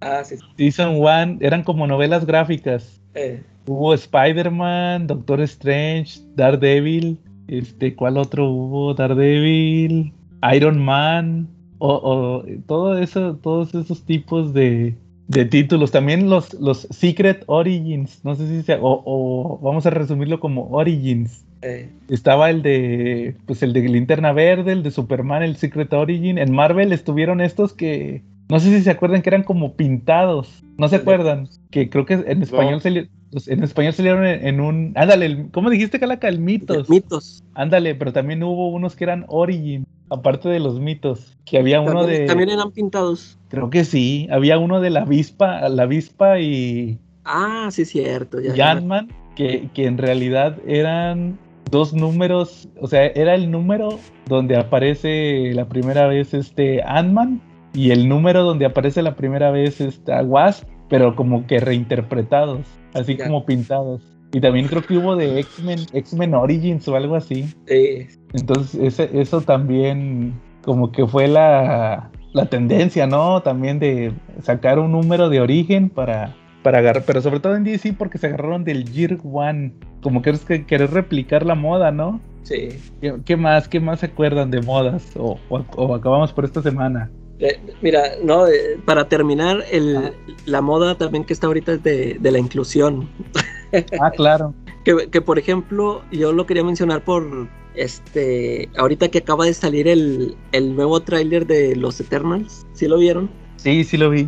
Este. Fíjate que a mí. eh, la- a mí la película ni me llamaba la atención, nada. Es- Este tráiler, fíjate que se me hizo muy bueno. me- sí, ya me llamó la atención ver la película. Pero me sigue molestando eh, este, este tema de la inclusión. Eh, para empezar, yo, yo ni, ni siquiera, nunca he leído un cómic de los Eternals, no sé ni quiénes son, este, pero estoy seguro que no había una latina, no, había un, no sé si es un hindú, o sea, hay, hay de todo, hay de todo en ese, en, en ese grupo de, en la película. E- Eso es, es lo que también siento así que me molesta de que, ay, tienen que meter a fuerzas, este, su, inclusión forzada, ¿no? O sea, ya, ya, o sea, ¿qué tiene que sean todos, ya no quieren que sean todos güeros o todos hombres o, que, que creo que eh, eso no que como que van a le van a dar también su lugar ahí a las a las mujeres como que las van a hacer las líderes no sé o sea que quieren este quedar bien con todos Claro.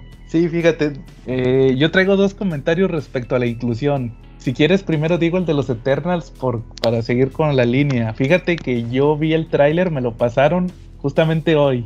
Y les estaba explicando a un compañero del trabajo, mira, el, el, el- ya ves que hay un Eternal que es como que el principal que es un güero, Eh, que trae un traje azul. sí, Dije, sí. mira, este cuate que ves en la película de pelo negro, que es uno que salió en Game of Thrones, ese es ese. Y luego la, la Angelina Jolie es este otro. Y luego, y este vato eh, grandotote que trae como un casco, ese es Alma Hayek. Entonces, fíjate que, como dices, yo tampoco nunca he leído un cómic de Eternals. No he leído ni los de Jack Kirby, ni he leído los de Neil Gaiman, que se supone que Smash los va a publicar. Fíjate que a lo mejor ahí se lo compro al Papu, que no le mandamos saludos al Papu. Ay, sí, cierto. Saludos al Papu. Saludos al Papu. Charlie, saludos, saludos al Papu. Ah, sí, saludos al rey, ¿no? Acuérdense que cada viernes nos tenemos que ver. Bueno, esta semana toca el martes la venta, ¿no? La venta nocturna, entonces pues ahí tenemos que estar todos ambientados por los buenos memazos del, del buen Aldo, ¿no? Sí, saludos al Papu Marshall, únanse a su grupo de ventas.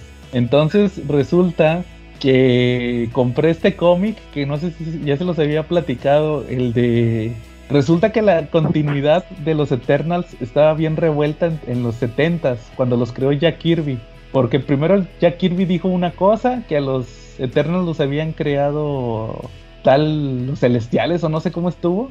Y luego a los inhumanos los y luego que creo que tuvieron que ver los Kree y no sé qué, o sea, un chorro de contradicciones que se aventaron en Marvel.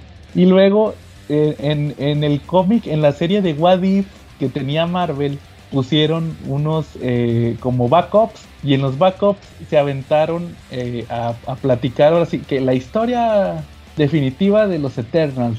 Y ahí en cuatro o cinco páginas en cada número te ponían eh, lo que viene siendo el, como que el origen definitivo. O sea, hicieron como una especie de, de parchadera. Hicieron una parchadera. Yo ahí tengo el, el tomo. Yo creo que le voy a hacer un video para que, para que lo vean o lo, ahí a ver qué hago. Pero sí, o sea, por eso como que no me llama la atención porque dije, o sea, tuvieron que aventarse esta parchadera para poder entender el origen ya. Que había unos Eternals primero y que luego que se separaron, los que se fueron a, a la luna de Titán, que es donde, que son los, los Eternals de Thanos, de donde es Thanos, pero que luego se quedaron unos en la Tierra y que los que quedaron en la Tierra les dieron poderes y no sé qué, y esos, los Eternals de la Tierra son los que salen en la película. Y, y todo se me hizo una, un rollo y dije, ay, qué flojera.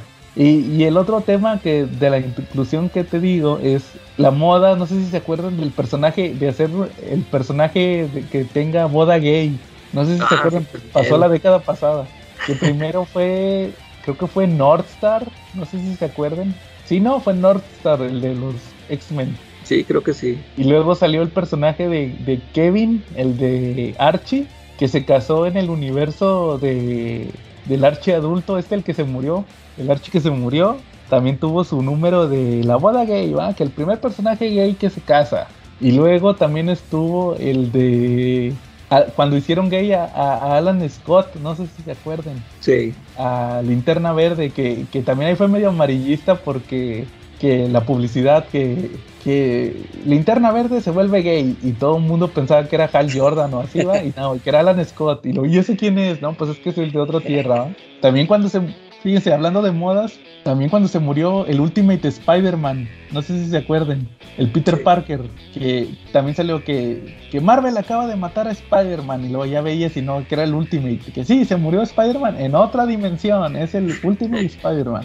Entonces sí, o sea, fue una moda que hubo de, de hacer al personaje eh, no, no inclusivo porque sí, sino inclusivo de para llamar las ventas. O sea, es que, es que vuelve a lo mismo. El- al final, las modas son para tratar de llamar la atención de las ventas, o cómo ven. Eh, sí, sí, es cierto, exactamente. Exactamente. ¿Qué conclusión llegas, Charlie, con todo esto? Pues que hay que tener cierto criterio, ¿no? Para comprar lo que necesitamos, lo que queremos saber y no dejarnos llevar por modas, ¿no? Digo, al final del día, pues nosotros dirigimos lo que las editoriales o los planes editoriales publican, ¿no? Sí, claro, también este estuvo la moda, ahorita que lo mencionas, de los mega eventos. ¿Se acuerdan cuando salió Civil War? Todos los tie y luego el que siguió fue War War Hulk y todos los tie y luego Secret Invasion y todos los tie Y ahí fue como cuando reventó, ¿no? Que- Sí, no, no, no dejaban descansar, a cada rato seguía otro y otro evento. Entonces, eso también fue Bueno, una es moda. que- pero también desde los 80 ya había eventos, eso ya también ya es viejito. Este empezaron con Secret Wars, este con Pero- Crisis en las Tierras Infinitas. Y se Pero les no acostumbra que cada, cada año empezaban un evento. Pero duraba dos o tres meses y se acababa la ruta y no tenía tantos tie-ins, o sea, no estaba tan grande. Ándale, era, era una serie que, o, o sea, como contenida en su propio, sí, en su propia miniserie, ¿no? O sea, no me acuerdo si, si hubiera tantos tie-ins o... Sí, sí, Charlie, no, pero aquí, aquí nos referimos a los, a, nos referimos a los, a los, a que haya tanto tagging que te quieren vender forzosamente que compres títulos que no comprarías porque te dicen que es parte del evento, pero a la mera hora no es Y parte. ni es no tiene- cierto, ¿eh? Ni, nomás le Sí. ponen el nombre arriba y ni, ni tiene nada que ver. Sí, sí, exactamente. Entonces, este, muchas veces hasta daña la, daña la, la, ¿cómo se llama? La temática, la, le, corta el ritmo a la serie por estar metiendo tie Eso pienso yo, pero todo eso es como dices, al final son modas y como decía Charlie, pues yo también pienso que, que al final hay que ser críticos, ¿no? Cada quien hay que ser crítico con lo que compra. Si bien está bien, que llame la atención que, que las editoriales es una forma sana por parte de ellos de mantenerse. Pero pues también uno como, como consumidor tiene que ser crítico de, de entender esto y pues no andarse confiando de que si va a andar comprando por puro morbo, todo eso que también eh, va de la mano en estas modas, estos morbos, con que a veces se elevan los precios, ¿no? Que, que llaman tanto la atención que se disparan. Ya ves, este... Sí, sí, sí, o sea, ha pasado varias veces. ¿Tú, tú cómo ves, Calaca? ¿A qué conclusión llegas? Sí, a lo mismo, este, así como dije yo, eh, eh, cuando, sí, que co- como es conveniente la moda, ¿no? De que, así como dije yo, de que si un personaje me gusta, ahí, ahí sí no me quejo que lo, que lo exploten al máximo. Ya por eso ya no, ya no, este, yo antes sí me quejaba mucho de, te digo, de estos personajes como Deadpool o Harley Quinn que, que les dan mucho, mucha salida en, en todos los títulos aparecen. O eh, ya ves que hubo un tipo también este Spider-Gwen, que también este le estuvieron como sí es cierto. O Gwenpool, todo, todo, o sea, Gwenpool, esa fue una moda. Sí es cierto. ándale, todo eso. Pero pues ya, ya, ya también ya lo dejo pasar ahí, ya digo, este, no, pues ya es. Al- hay gente a la que sí le gusta y lo está disfrutando y pues a mí ya me tocó disfrutar otras cosas, ¿no? Ya, que se, que se atasquen ellos. ¿Sabes cuál otra moda? Hablando de Gwenpool y de Spider-Gwen. La moda del Old Man. Ah, sí, cierto, también. Que O sea, estuvo Old Man Logan. Y luego sacaron Old Man Hawkeye, que pues es natural. Y luego de Harley Quinn también, ¿no? All, all Lady, all, all Lady Harley.